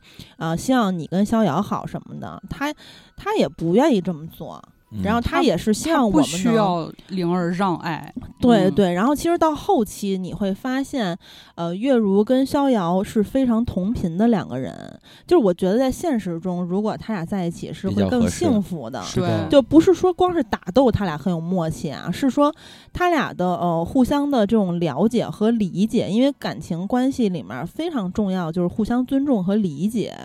然后他俩的沟通也，当然我知道灵儿她那个沟通是有很多阻碍的，有很多困难的。反正就是他跟李逍遥的沟通是非常 非常顺顺畅的，对。嗯然后他自己也是会有一些沟通方式和技巧的，他也会非常的懂李逍遥。当然后来我们其实看到，月其实灵儿也很懂他，也知道李逍遥，就是他临死的时候不是说了吗？说其实我知道你是总是用一个嬉皮笑脸的状态去隐藏你的一些悲伤，其实你很嗯呃孤独和寂寞什么的，等等等等。然后，总之呢，我觉得月如跟这个逍遥啊，灵儿跟逍遥啊，就是其实他们都互相懂对方，但是灵儿跟逍遥因为各种各样的原因是没有进行好的沟通的，相处时间嗯也很短。然后月如天天跟逍遥在一起，然后他们俩的相处方式是很轻松的。其实，其实如果是我个人来说，我愿意是这样相处的，就是跟每次跟灵儿相处都其实挺沉重的。是的，哎，你他非让他说，他也不说，然后你就跟那猜猜，他也不说，然后他还跟你说反话，他就喜欢你，他又说你不喜欢你，当然都有原因，但是就这么沟通很累的。琼瑶式的，我发现，嗯，包括看弹幕，其实也能感出来，好像女性更偏爱林月如多一些。哎呦，我告诉你，弹幕上骂林月如全是女的，特别多。男的当然更高兴了，这 就是我都要，没有没有，我就是绝对的赵灵儿。对，因为啊你是他的颜狗、颜粉儿。从颜值嗯和游戏角度来说，都是。我想，哦我想接着喜儿想 Q 大家一下，嗯，就是弹幕里面也说了，这是刘亦菲来演赵灵儿。如果说换一个人，如果是长得没有那么漂亮来嗯演赵灵儿的话，嗯大家还嗯会觉得，呃，月如是杨幂演你还喜欢不？你还愿意他俩好？我不喜。欢，当然也也还是他俩在一起吧，嗯因为我觉得他俩是官配嘛，啊，嗯，哎就这种感觉。，我刚才说到月如，我再插一句，我没说完，就是真的，月如死的时候是全剧，因为很多人死了，但是月如嗯死的时候说那句话，我可能就就很难忘记，因为月如临死之前，她的画面就是镜头语言是闪回她跟逍遥的约定，嗯要一起玩到老，吃到老。然后月如当时说了一句话，说：“真想不到我已经这么老了。”对因为他死嗯掉了嘛。哦，我特别感动，就是，哎呀，这个时候你会觉得这个这个人其实他，呃，在这段关系中，他真的是了无遗憾，因为他一嗯直在尽力而为。哦，我想这边补嗯充一下，嗯，把这个特别关键的剧情跟游戏进行一个对比。嗯，就是这一次呢，在呃戏剧里面，他会呃是九剑仙跟李逍遥说，就是进去多少个人，出来有多少个人，嗯嗯，意思就是说你进两个人，出来也得两个人，就暗示着三个人里面肯定会死一个人。嗯嗯，当时嗯剧里面剑圣说了，嗯你们仨进去必死一个。哦，对，那就是剑圣剑圣说的，嗯可能记错了。对就是，说肯定会死一人儿。呃，但是嗯我想说，在游戏里面其实没有那么设定，嗯当时哦是他们。当时把赵灵儿给救下来之后，然后下面就是里面有个小妖怪，是一个呃像长者的一个妖怪，然后嗯。说你要从这儿出去，你得把这个下面的九条龙柱给打通，然后相当于大家再去打那个九条龙，把龙打完了之后，整个锁妖塔就崩塌了。嗯。崩塌了之后呢，这三个人都在雪里面，其中月如是在爬到了一个小石头上，想把李逍遥和赵灵儿给呃抓上来。就在这个嗯。时候，有一个特别大的一个石头砸下来了。哦，那如果是这样，我可以理解，因为我觉得剧里处理的非常不好。呃，对，然后完了之嗯后，这一幕之后是李逍遥躺在了一个非常就是一片漆黑里，然后呃，李逍遥躺在床上，然后。林月如的魂魄，然后过来说说我意思是我要去找我亲了，就是说嗯想跟呃李逍遥说你要不要跟我一起去找，嗯。然后李逍遥没回答，然后这个就像一个梦一样就嗯醒了，然后发现李逍遥就躺在了圣姑家里，然后嗯旁边有一个床盖了一块白布，呃，然后哦。圣姑说这是呃林月如的嗯。尸体。哇，这个画面嗯。比呃电视剧里边儿更有那个剧里我觉得非常莫名其妙，就是嗯当时灵儿有说一句话，说：“哎，咱们要打破它这个内部结构，我们才能逃出去。”然后他们开始狂打，而且这时候拜月也那个飞来了，飞来，然后跟那儿破坏这塔，就是莫名其妙这塔被破坏，然后然后他们仨就就往外跑或者怎么样，就你感觉可能就行，但是呢，月如把他俩推走了，月如在那儿不动会儿，然后就嘣儿一柱子把它砸碎了。砸碎了，嗯就好像为什么就弹幕都在说为什么月如不跟他们俩一块儿跑那边儿月如知道就是三个人中必死一个，那么我成就你们俩。可是剧里没有就是交代月如知道这个，只是剑圣跟李逍遥还是跟灵儿说的啊，跟灵儿说的，嗯就很莫名其妙。就是所有弹幕都在说为什么他会 死掉，嗯就很刻意。其实我觉得这这场嗯戏本身是挺让人感动的，但是有些嗯弹幕确实说的话不好听，啊，说的甚至有时候说的挺脏说。小三儿终于死了真的。啊所以这儿其实就想问大家，刚才喜儿也提到了，就是如何看待林月如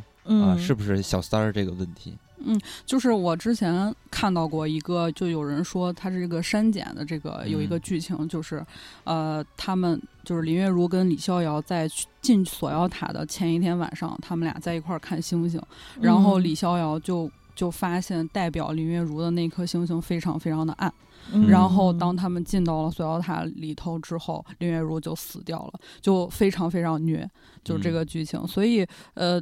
林月如她自己牺牲她自己，我觉得是。当她知道了，就是说灵儿跟逍遥已经结过婚了，嗯哦，然后她，所以她自己选择退出，嗯然后让他俩活。就是我觉得她是一个真正的侠女，所以我不讨厌她。嗯，而其实月如后面有讲，就是说她其实要的只是逍遥的，就能陪着他。嗯，然后，嗯，他他他那会儿前期他是知道逍遥喜欢灵儿，他嗯。也没有就是很多什么越界的行为。嗯。啊，或者说耍什么心眼子，让他俩嗯。就不好，能什么不见着或者没法沟通，嗯。他一直在帮助他俩沟通的。嗯。是的，啊，然后呃，他甚至有时候就说，有一次他说说，要么你去救灵儿，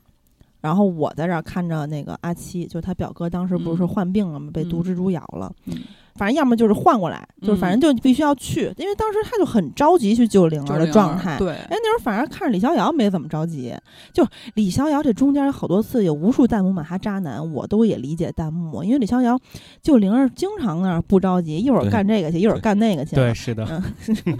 所以我觉得嗯就是看待林月如是不是小三儿这个问题，我觉得呃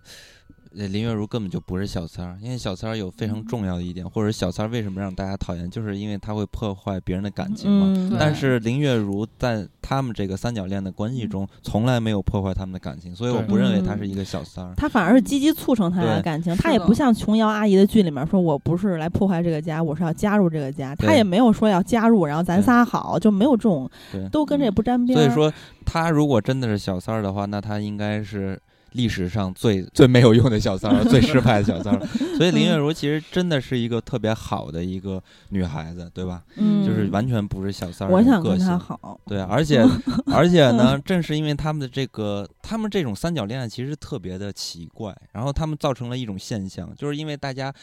呃，按理来说应该是情敌关系、竞争关系，最终变成了好朋友、知心知底的那种啊，嗯好像就是命中注定的一种缘分。对我们我们三个人肯定注定要认识，甚至为彼此牺牲掉自己的性命，就变成这种程度。对，所以呢，在他们的情感中会出现一个现象，这个现象一般都是在咱们男性的世界中会经常出现的，就是兄弟之间嘛让女人，但是在这个剧里边就变成小李飞刀嘛对，，现在这在这个剧里边就变成了几个女的，林月如和赵灵儿在开始推让这个李逍遥。是的，嗯，所以我觉得，你说这叫小三儿吗？怎么可能有这样世界上哪有这么失败的小三儿，对吧？但是通过哎，这个点，不不不，在现实生活中有那种。就是小三儿耍心眼儿的时候，就假装推，假装推推那个男的回到原配身边，其实是他的计谋，就是嗯让这个这个男的越得不到他，越想要他。实际上，这个男的跟他生活在一块儿，也变成柴米油盐，没准儿也厌倦他了。对你说，这是一种手段。但你说的那是嗯假的嘛？人家啊，林月如这对对真的嘛？对对对，所以呢，这就是又出现一个更有意思的话题，就是你们怎么看待这个两个女的推让一个男的？嗯，太虐了。其实我觉得从灵儿的角度来说，就是，呃，一开始哈，他发现他自己女娲后人，他觉得他是妖怪，他那会儿还没有身份认知呢。后来他自己有了自己的身份认同，知道 OK，我是神的后裔，完了我要就是大爱，然后拯救我们南诏国的这些子民什么的。他其实是有一种更大的责任在身上。然后包括呢，其实我觉得月如的出现也是真的确实影响到他跟逍遥的感情，就好多次沟通不成，好多次就是他看到就是逍遥跟呃月如的一些呃相对说有点有点亲密的呃或者说越界的举动，他误会掉的那些，就是他吃醋了，然后他也觉得反正你也他也李逍遥不也没想起他俩成亲那事儿，他不被下了那个失忆蛊吗？完了，他就是有一些这个对这个感情的失望，然后有一些绝望，完了自己他又又有自己的一些责任，然后其实在这个时候，我觉得他，呃，一开始他就是有有点想就放弃掉，然后就是推走嘛什么的，但是其实他心里还是也是很希望跟逍遥在一起的，但也不能说他就是跟那儿表表里不一。就是他其实也不是很会处理感情，就是人到这个时候都可能会这样的。完了呢，月如呢，我觉得他就很简单，就是真心想他俩好，因为他俩你情我愿，他的心思就是说希望我爱的人快乐嗯，啊。这剧里面也交代的很清楚了，甭管是他的内心的这个外化，他的内心的这个什么旁白呀，包括他跟李逍遥讲的话，都说的非常的清楚了，嗯所以所以才会发生互相的推嘛。所以这么看起来，好像林月如比赵灵儿更，对，就是对于李逍遥的情感来说，好像更无私一些哈。因为林月如的眼里看，就是只要李逍遥开心，我就开心啊，我爱他，他好就好了。其实其实灵儿也是这么希望。对赵灵儿，但是她更多的就是说，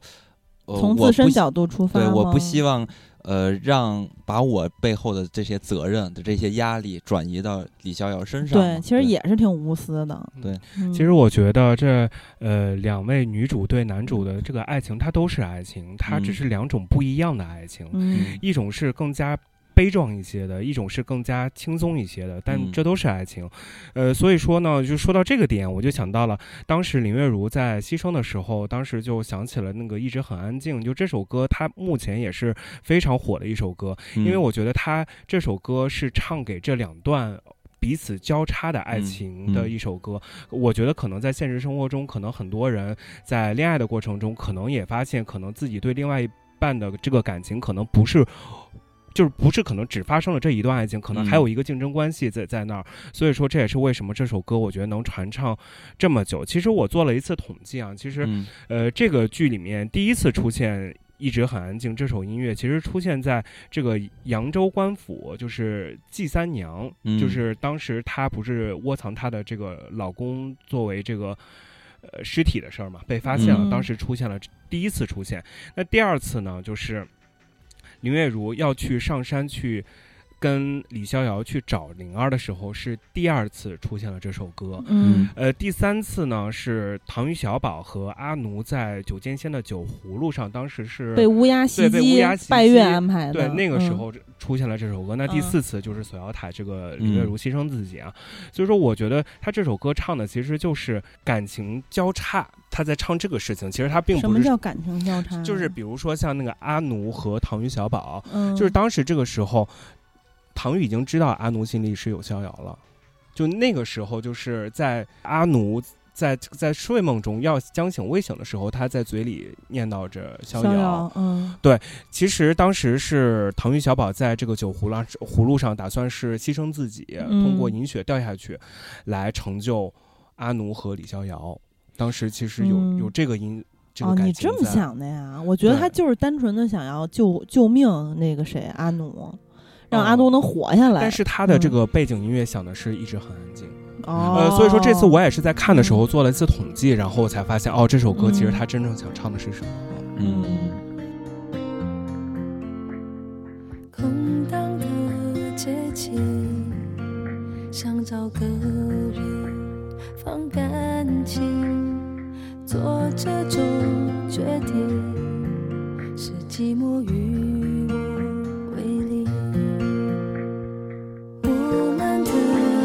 情，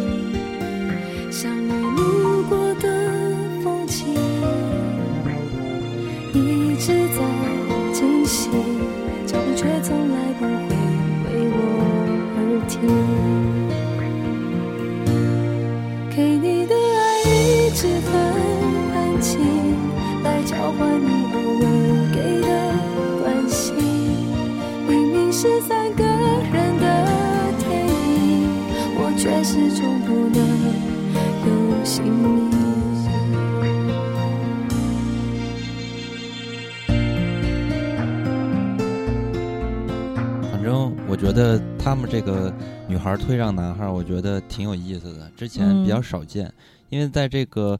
这个男性推让女性的时候，你就觉得男的特别混蛋。因为一般嗯都是说我在乎兄弟，在乎自己的面子，对吧？推来推去把女的，但是在这个剧里边，你就表现这个女性的高尚了，人家都是嗯无私的，是为了嗯对方好，所以我才推让。我想说一句，就是甭管是女的跟女的互相推男的，还是男的跟男的互相推女的，都是非常恶劣的一种行为，因为他们都并没有去尊重那个被推让的人。这就是比如说灵儿去做的一些举动，为什么一开始让我觉得很烦啊？就是他就各种放狠话、狠话呀、然后或者是就是故意制造一些误会。他有一些沟通的时候，就是因为李逍遥一直在说说你能不能让我自己来做决定。嗯，啊，包括李逍遥被推让也很烦，就是说你们凭什么替我做决定？嗯就是我，我需要知道更多的这个实际的情况，了解这个我们感情的全貌，而不是说你来骗我或者跟我说一些反话。我我我是一个独立的人，我我应该被尊重。感情很重要的是尊重啊、信任呀、沟通啊。你你对吧？你互相推让，就是其实本质就是在替别人做决定。嗯你你嗯凭什么呀？就是很，嗯其实这个就很恶劣嘛。就是他给，嗯就是灵儿，他这种行为给给李逍遥也一有一种，就是说，当他们在那个客栈的时候，嗯，就是李逍遥也觉得是不是灵儿生他的气是因为他身边有一个林月如。嗯，然后当他嗯们在一块儿吃饭的时候，李逍遥他就嗯非常的羞辱林月如啊，说他什么又丑又老啊，什么的，有道理。对吧？嗯他就会他就很他就羞辱他，就是这就是给他造成了一种，就是给这个嗯李逍遥造成了一种。呃，错觉吧，我觉得，但其嗯实他跟李逍遥真正的问题是他他俩没有沟通，而嗯不是因为月嗯如。对，而且李逍遥很多做法，我觉得也是挺过分的。他就是，他其实他已经明确了他对灵儿是有感情的，哪怕他失忆忘掉他俩结婚了。其实那会儿嗯他已经明确，但他干了好多类似于什么，跟那种各种女的，就是没有边界感的事情。嗯就是他还是那种呃看起来很潇洒的那种状态，其实我觉得那也不叫潇洒，就是你是需要有分寸感的啊、如果你真的有在乎的人的话啊，包括如果我是一个男的，甭就算月如没做错，我要真的想跟灵儿和好复合，我也不会天天挂着月如在身上。这就相当于在你的意中人眼里，就是你天天挂个备胎备胎在身上，因为你知道他爱你爱的要死，然后你天天挂着他，啊，不是挂着他，就是说 他天天陪着你。完了，你你说让灵儿怎么想啊？对吧？这嗯所以弹幕我也可以理解，只不过有的话骂的太难听了。我能不能把是它归咎于年少无知？呃，可以可以，所以我一开始就说了嘛，就是灵灵儿他们那会儿都很小，就可能嗯并不是很会处理感情。我小时候处理的更差。反正 反正在这里边，我的个人对于李逍遥不是很喜欢，嗯嗯，就一般吧。然后嗯然后在这里边呢，我倒是真是觉得林月如真的挺可怜的。对，嗯咱们就嗯看这其他的这几个人，你都能感觉到，而其他这几个人，呃，都是背后有势力的，就不是普通人，对吧？包括阿奴，哇塞，这是九剑仙的女儿啊，是的，只有嗯林月如只是一个堡主的女儿，但是堡主他们家的大招也是很屌的，对啊就是武功很厉害，很厉害，但也不像这些人啊。你看，都是什么修道的，要不又是一个国家的啊啊，这蜀山的是吧？啊，我觉得是嗯还是差点意思。然后最终呢，林月如还牺牲掉了，我就觉得，哎呦，嗯月如真的太可怜了。你说其他人那个有背景的，那不是也牺牲了吗？反正就是这里面，我非常选阿七嘛。其实阿七，嗯，去跟大家去沟通的时候，每一个沟通，我都觉得他讲的话是很有意思的，很很好的。包括石长老什么的，就是嗯一开始还吃事儿，偷偷观察，是想是哪儿来一状元，就感觉他没有很认同他的感觉，是在观察他。但经过一番交谈，石长老就说：“哎呀，我怎么才认识你？相逢恨晚啊！”嗯就是豁然开朗，就是对于石长老他的父子情这一块子，嗯然后他跟每一个人来聊，我觉得这剧里笑点真的非常多。就是阿七跟他们再次重逢的时候说：“哦，看来大家都有很多话要跟我说。嗯好，那就一个一个来吧。来其实就是心理咨询师嘛，一对一嗯辅导，把每个人的辅导都明明白白。然后阿七他自己的那段感情，就是跟蝴蝶精的那一段嘛。没有，最还有最初就是他啊啊，对，还有就是月如嘛。爱而不得。月如其实，嗯、他对月如就跟月如对李逍遥是一样的，因为月如剧里面也有说，说我可能也是跟你学的吧，就是嗯希望嗯祝福我的心爱的人，希望他好。嗯然后他跟蝴蝶精那段感情，我也是很感动的。嗯嗯，我不知道嗯你们对于配角的哪一对儿是比较有触动的。嗯，我也是比较有触动的，就是阿七跟蝴蝶精。嗯，就是他嗯，我非常喜欢阿七，我觉得他是一个非常非常善良而且非常嗯温柔的人。还是很通透。对，嗯然后他为什么在山上练功的时候，就是说他救了一只素不相识的蝴蝶？嗯，对他，他其实心里边是有是有一种大爱吧。对，然后他嗯救了这个蝴蝶精之后，这个蝴蝶精就看到了他的内心，就是因为他爱而不得嘛。嗯，然后最后就是献出了自己的这个千年道行，然后为了嗯救他，嗯就这超级感人。其实他献献那个千年道行的时候，也是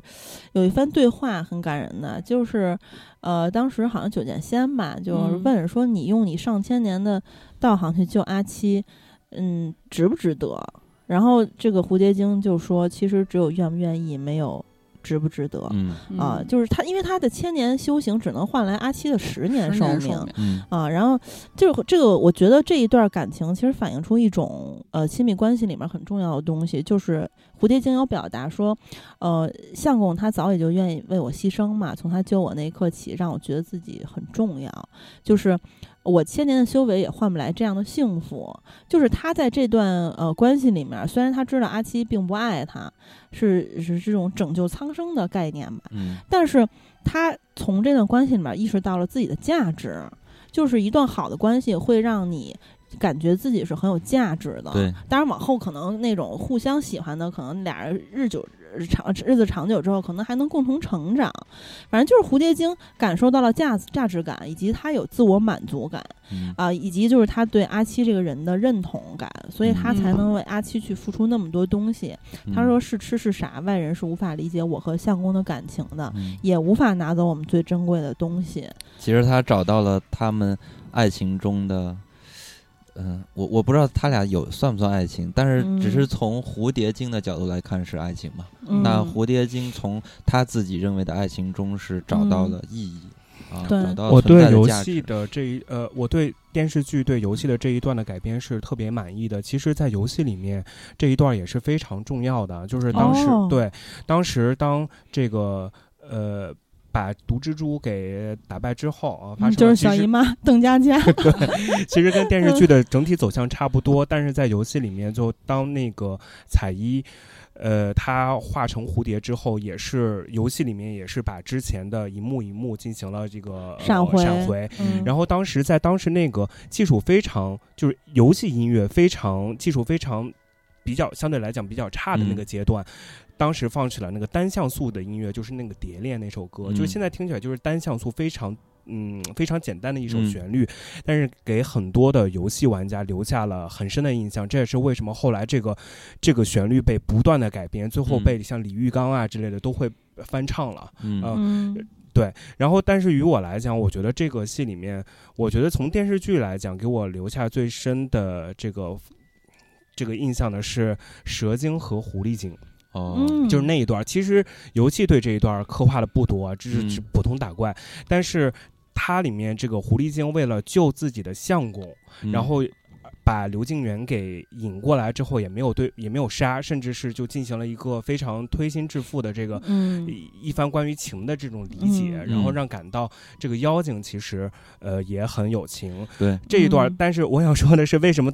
印象特别深刻？因为他们的孩子是《嗯仙剑奇侠传二》的女主角哦之一，叫哦苏梅。嗯她就是大家看电视剧的时候，不知道有没有印象，就是当时李逍遥和林月如走在林子里面，忽然被一只冲出来的狐狸咬了一口。嗯嗯发生在僵尸村之前那段嗯剧、嗯剧情，嗯其实那个小狐狸就是《仙剑二》的主角苏梅。哦，其实这一段这一段讲的就是苏梅父母的事情。嗯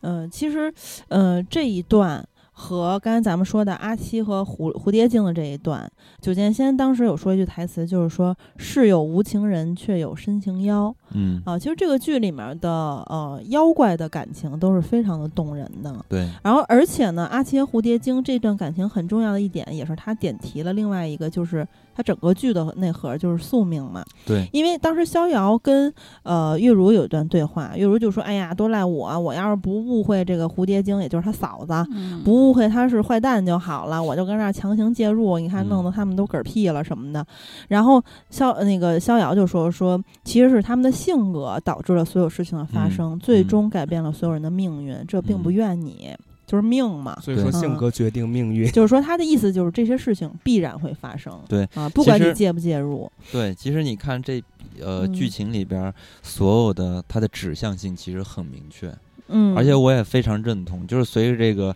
年龄的增长啊，你越来越会觉得情感这个东西就是 命运，就是缘分啊，它就是嗯。很好多东西就是玄学。哎那你觉得，就是说，一段亲密关系就是已经形成了之后，嗯，他的这个好或坏是命运吗？我觉得其实很多东西是在于，呃，事在人为的，就是说去经营这个感情，因为任何好的感情你不经营都要完蛋的。但首先你能经嗯营下去，主要是因为你找了的那个对的人。如果那个人不对，你是哦改变，就是你修复不来的。重要的是选择，但但这个选择，我就是觉得命运。不是我的意思，就是说嗯你 为什么你能遇上这个对的人，有的人为什么就遇不上？我觉得这就是宿命呢。所以我觉得这个嗯情感这个东西啊，嗯你随着年龄的渐长，你就越来越觉得它很悬，是吧？啊所以就呃，就是怎么说来着？什么妙不可以可言，就这缘妙不可对言，缘妙不可言就这种感觉非常老派的所以我就觉得，你看这些东西嗯它照回来啊，它有一个很明确的指向性，也是这个剧的内核，就是关于嗯宿命。但是嗯呃，在这个剧里边儿，它是通过这个道哈，很嗯更加的玄的和高上层的这些东西来去解释这些。啊换了一种嗯说法吧，然后我在嗯这儿理解的话，就是很暴力、很简单粗暴的，就是把它认为这是一种宿命论。你包嗯括这里边儿其实有很多可以值得深思的地方，就是这里边儿有很多非常厉害的人物，比如说在这个剧里边儿，拜月就是一个超级强大的 BOSS 了，他已嗯经强到就是说。嗯，当时在想嘛，就李逍遥这点儿水平，怎么能打过拜月，对吧？嗯然后当时呢，他的师傅酒醉仙，然后就说到了，当今可能能和拜月过过招的，也就是我的师哥剑圣，但是剑嗯圣从来不出来。嗯对，你不会觉得因为？他已经得到了，得到了之后就要顺应一切事情的自然发展。对，这其中就有一、一嗯点特别有意思的地方，就是我们去想为什么剑圣不出来，就是因为剑圣他是遵守这个所谓的宿命，遵守嗯的这种道，所以他刚开始，你看他其实他之前有做过这种想要去改变这种宿命的方式，嗯，但是呢，最终就是他失败了。跟屋后谈恋爱的时候，呃那会儿还没悟道呢，对啊，但他对悟到嗯之后，在我眼里觉得啊，他还是进行过一次想要去哦。改道的方式，对。改改掉这种命运的方式，就是嗯他把赵灵儿锁住。嗯哦对他锁住这段，然后他当时说法就是说，这是他就是他们这几个人必须要面对，这是他命令中要有的，所以说我必须要破坏掉这些东西啊，让他们嗯变成更好的那种行为。但是最终呢，他没有改变这些东嗯西，赵灵儿还是没有离开李逍遥，李逍遥还是跟他们见面了。所以说，他可能经历过这一次，他发现真的这个宿命是完全改修改不了的，所以说他嗯最终就放弃了。嗯，其实刚才咱们提到这些主角儿、配角儿，呃，他们之间的情感的时候，有一对儿非常重要的人没有提到，就是唐钰和阿奴嘛。这一对儿其实像刚才咱们说的这个话题，就是宿命，他们有充分的体现，就是神秘大仙儿赠予的那个半边吊坠。对这个呃半边吊坠，其实当时赠予的时候，就是有跟九剑仙说了一番话嘛，呃，就是说道是道乃从自己的心开始，率性而行，继而继之而悟，呃，才是真正属于自己的道。巴拉巴拉，嗯反正说了一堆。总之给了他之后，就是发生了。呃，九剑仙的师兄，因为他把这个吊坠赠予了师兄嘛，发生了师兄与巫嗯后，也就是孙俪演这个角色的一些情感。然后这个情感呢，就助呃剑圣，他师兄就是剑圣嘛，祝剑圣和巫后嗯，各自都得到了，因为剑圣得到之后又点醒了巫后，俩人嘣儿都得到了。都得到。啊，了，对，得到了之后呢，然后呢，其实九剑仙是一直没有得到，但是他的这个吊坠儿其实后来，呃，就是到了阿奴和唐钰的身上。嗯，对，就是阿奴跟唐钰的感情，我觉得一开始就是一个痴心汉，然后从小就是跟阿奴一块儿长大，特别嗯爱阿对奴。完了，阿奴就跟大傻子似的，天天就是要吃嗯什么什么，就是他其实还没有情窦初开啊、嗯也不能说大傻子，只是他演的有点像有点傻。一开始，他就是呃吃喝玩乐，我脑子里根本没想到什么这些情情爱爱。但是慢慢随着他们的呃一次次的这个生离死别呀，遇嗯到很多困难呀，他就是包括中间嘴炮好多次，让这个唐钰有产生了希望又绝望，就说我哎我下次一定嫁给你，或者说我怎么怎么着了之后一定嫁给你。然后到最后就是唐钰为了就是因为被他砍了那个毒刀什么的，然后嗯他又是自断双臂呀、然后这个两个人后来要一一块儿去拯救苍生啊什么的，就使用了这个吊佩儿吊坠的功能。然后这个吊坠的功能就是说，呃，你们两个就是这两个真正相爱的人使用了的话，因为他多少年前，千万年之前是吧？万嗯千年之前是被一对儿神仙眷侣祝祝福过的。嗯，啊，如果真正相爱的人得到这个吊坠儿，并且呃许愿了啊，然后他这个吊坠儿就会发发挥它的功能，实现这个愿望，然后他们就变成了比翼鸟。嗯，其实我觉得他俩的这段关系后来发生的这些呃，就是结局吧，是最好的，嗯，因为他俩其实就变成鸟之后飞走了，完了他俩嗯还在一块儿。对就是就是，而且他们剧里面有说说安奴说就是生生世世在一起了，在天元座嗯比翼鸟了嘛，对啊，就是他俩他俩好这对儿为什么嗯刚才聊这个情没有聊？就是因为其实很简单，因为他俩就 是命中选择出来的。因为你像阿奴这个形象，他一开始对于情是就不知道的嗯啊。然后你说那个唐钰小宝一直对他好，你说换一个人一直对他好，说不定他也会爱上他。为什么就是唐钰小宝他会在一起？就是因为这是命中选择的。然后那对儿就是玉佩啊，可以组对儿那个玉佩，应该就是象征着这个伏羲和女娲嘛。对啊，这是一个嗯开天辟地的、这创造人类的那么嗯一个角色，就类似于什么夏娃、亚当、夏娃那个啊是的感觉。嗯对，所以说这就是，哎，这个爱情最高的这个宿命。哇塞！嗯嗯所以我觉得它这里边啊，其实有好多东西，然后看到后边那几集，其实就是让人我是有点懵了，就已经完全懵逼了。然后嗯你包括再去他呃，包括这个剧，他最终来去刻画这个拜月的反派的时候，他也是嗯在找这个东西，关于爱和宿命的东西。嗯就是拜月，他其实。呃，我在看的时候一直在想，拜月他的目的到底是什么？似乎我没有。我觉得是我我感觉是他在去弥补自己原生家庭给自己带来的童年 阴影。对你知道有弹幕说，整部剧就是拜月得到的过程。嗯，然后拜月，其实我觉得他就一直在做实验，证明世间有没有爱。对，因为他对此是怀疑的。为什么怀疑？就像句句说的，就是他的义父，就是他心里其实是当亲爹看的这么一个他唯一、呃在这个世界上最亲的人。嗯呃，由于他的一些过激的行为，想要杀掉他。当然了，就是大家通过这个义父，也就是石长老，去跟唐钰相处的一些过程，因为他刻画的更多嘛。因为这个剧一开始就是，呃，石长老就跟拜月掰面儿了，所以说你看到他跟唐钰的相处非常的多，就是他是一个非常不好的教育方式。棍棒底下嗯出孝子，对对对，当然也是咱们呃可能比较传统的一种教育方式，呃，他可能呃是错的，或者就是在世俗的眼光，或者说咱们客观讲，他是有教育问题的。但是很多人都是这么长大的，其实。然后我曾经也看到弹幕有这么说，我不知道你们怎么想，就说哎，那唐玉也是被这么教育大的，为什么他就没像拜拜月那样？为什么拜月就变成一个混世大魔王了？因为唐钰和拜月两个人都是极端分子，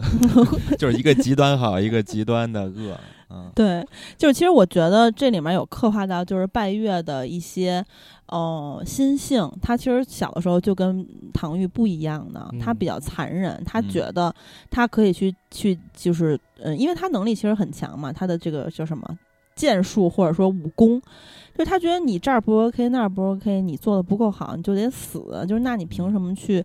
界定或者说决定别人的生死，你凭什么？你又不是死神，对吧？嗯对，然后就是当时义父看到他这一点，就觉得哇，不行，我要不制止你，你就变成大魔头了，为了嗯弄你。然后就其实义父如果真想杀他，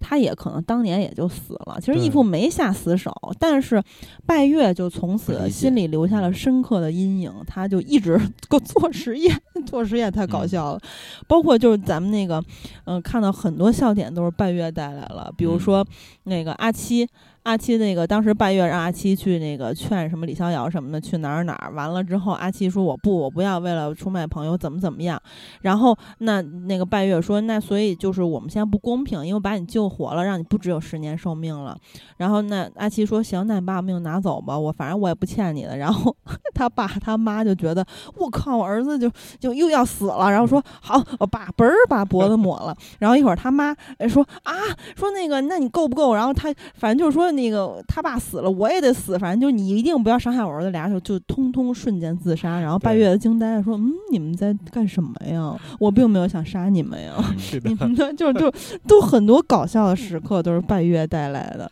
嗯，嗯所以拜月他就是也是在说这个片子的主题嘛，就是在寻找爱。当然，他是一个比较极端的，然后嗯他是从一个不相信有爱的一个状态中，然后去嗯证明了。啊，整个剧情好像就是给拜月的一堂教育课，让他告诉他嗯世间是有爱的。然后拜月就，我觉得就整个人就完了，可能有点类似于这个人的嗯一个、呃思维就被颠覆掉了。对其实他的灭世或者死亡，其实也代表着他的那个嗯理念就被是的崩溃了。嗯，不过也不能这么说，我觉得就是说他是他的信念崩塌了，他不相信有爱，因为他被伤害过。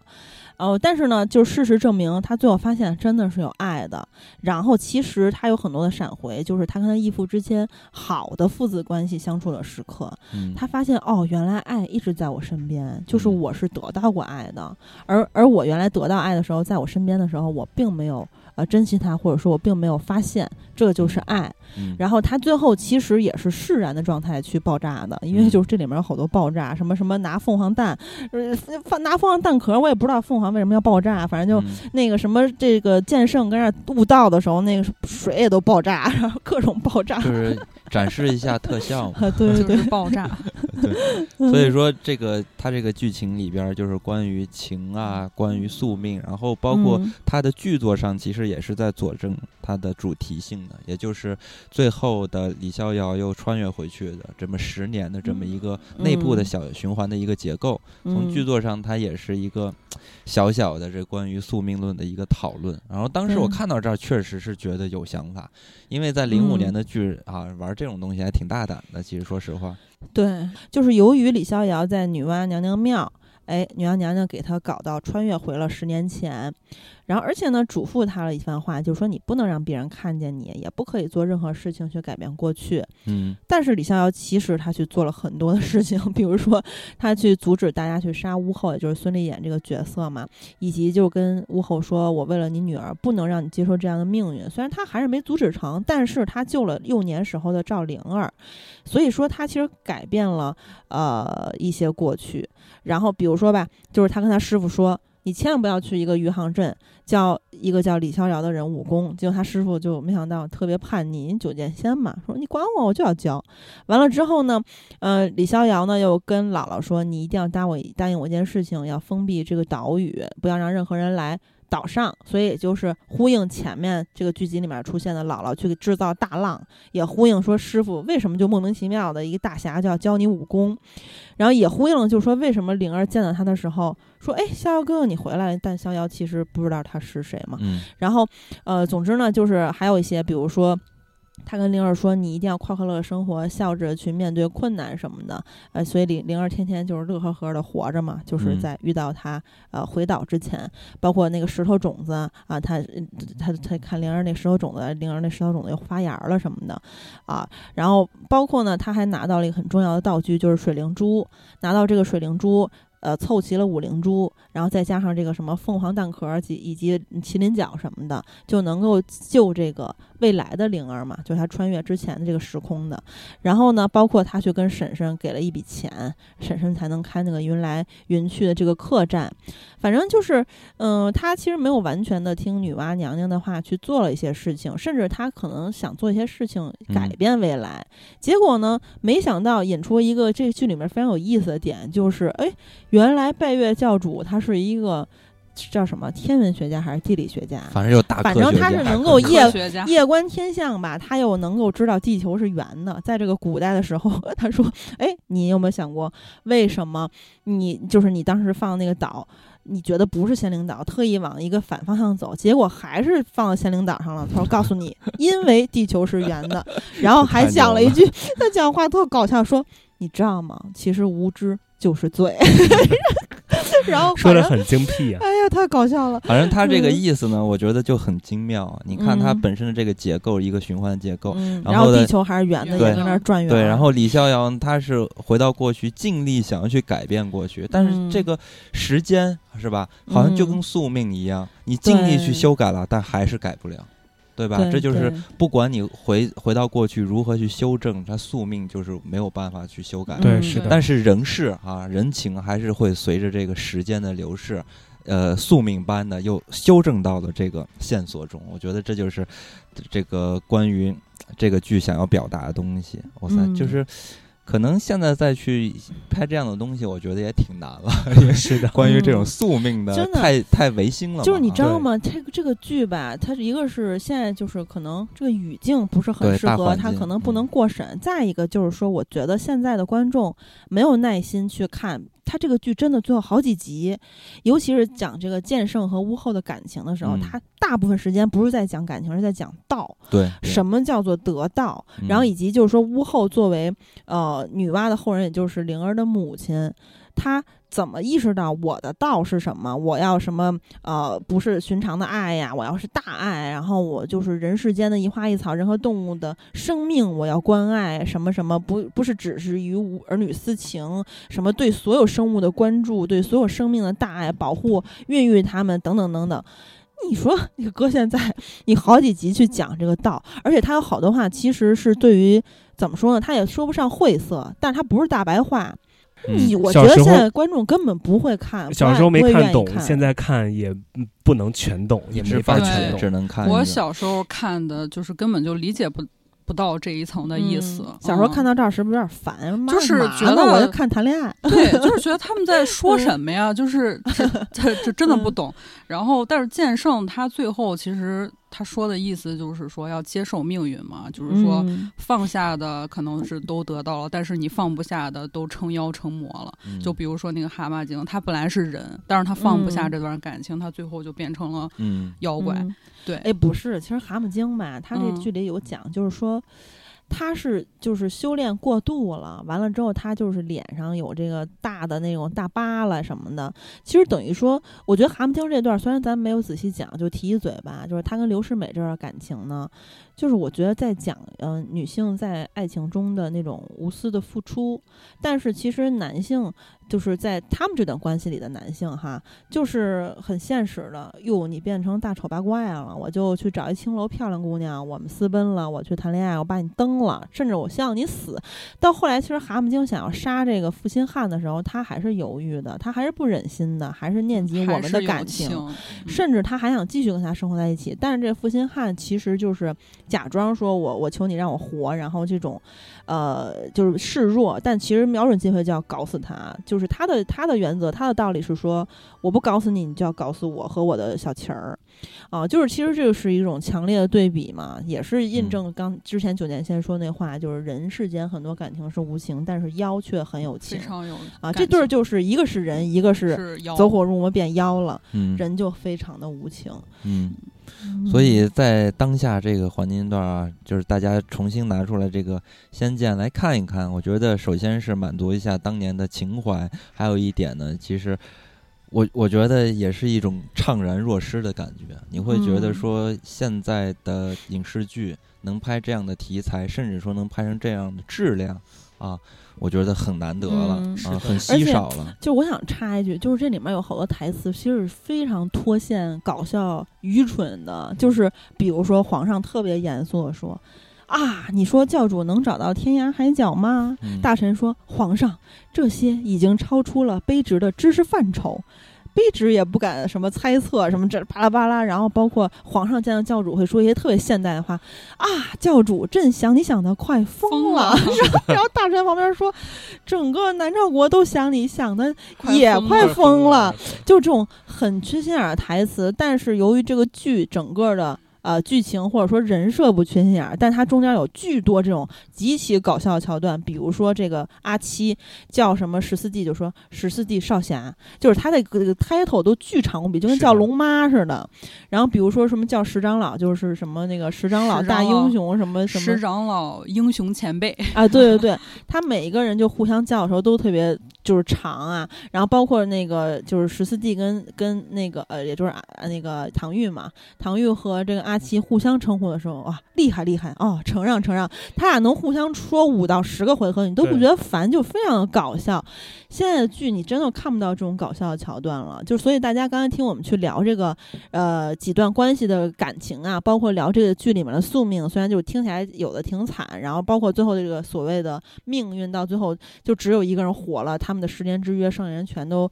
呃呃死掉，或者说化成了这个双飞燕什么的，嗯就听起来挺惨。但是其实这个剧看的时候一点儿不沉重，很快乐，因为有很多巨搞笑的桥段。所以嗯如果有人像啊、呃我跟金刚还没有呃看过，小时候没看过的话，也真的非常推荐大家去去看一下。嗯，所以呃，嗯这期聊这个节目，其实也算是借古喻今嘛。我觉得有嗯很多东西是就是不寒而喻的，大家也都明白现在的这个大的寒不言而喻，呃，嗯，对，也是嗯不言而喻的。我我觉得大家也都明白，现在大家对于这个影视吧，中国的影视行业的这种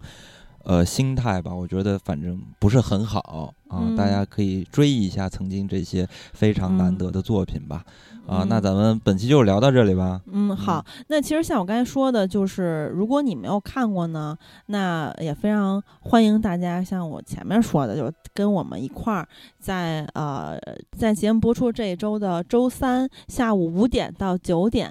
呃，跟我和金刚一块儿去追这个剧的十七到二十二集。嗯啊，真的非常高兴啊！就是咪咕视频给我们分配的这几集是全剧最搞笑也最精彩的几，集，最好玩的，对，特别好玩儿。然后到时候我跟金刚呢会跟大家一起边看边聊啊，线上一块儿去呃追剧、看电影儿，边看边聊是大家一直非常期待的一种形式吧。但是追剧其实不太一样，因为上一周我们去呃边看边聊是两个电影，这回追剧就跟咱们录经典十分的氛围会一样了。包括呃咪咕那边就说你们可以一边吃着喝着一边跟大家互动的，所以大家千万。不要忘了来跟我们一块儿去呃看这个剧啊、一边吃着喝着一块儿看，这几集很精彩。嗯当然有特别搞笑的部分，是全剧最有意思的地方，也有一些虐的桥段，然后也有一些人物、呃他的集中表现他的人物性格的部分，非常有意思哈。让大家嗯带给大家一种起起伏伏的过山车般的体验。对对对。那好吧，好那咱们本期就到这里，嗯跟大家说再会。再会。再再会。骗自己，爱还存在，泪水却始终不断命中注定没有你的未来。我是魔王渐渐消失的空白什么都别说我不想有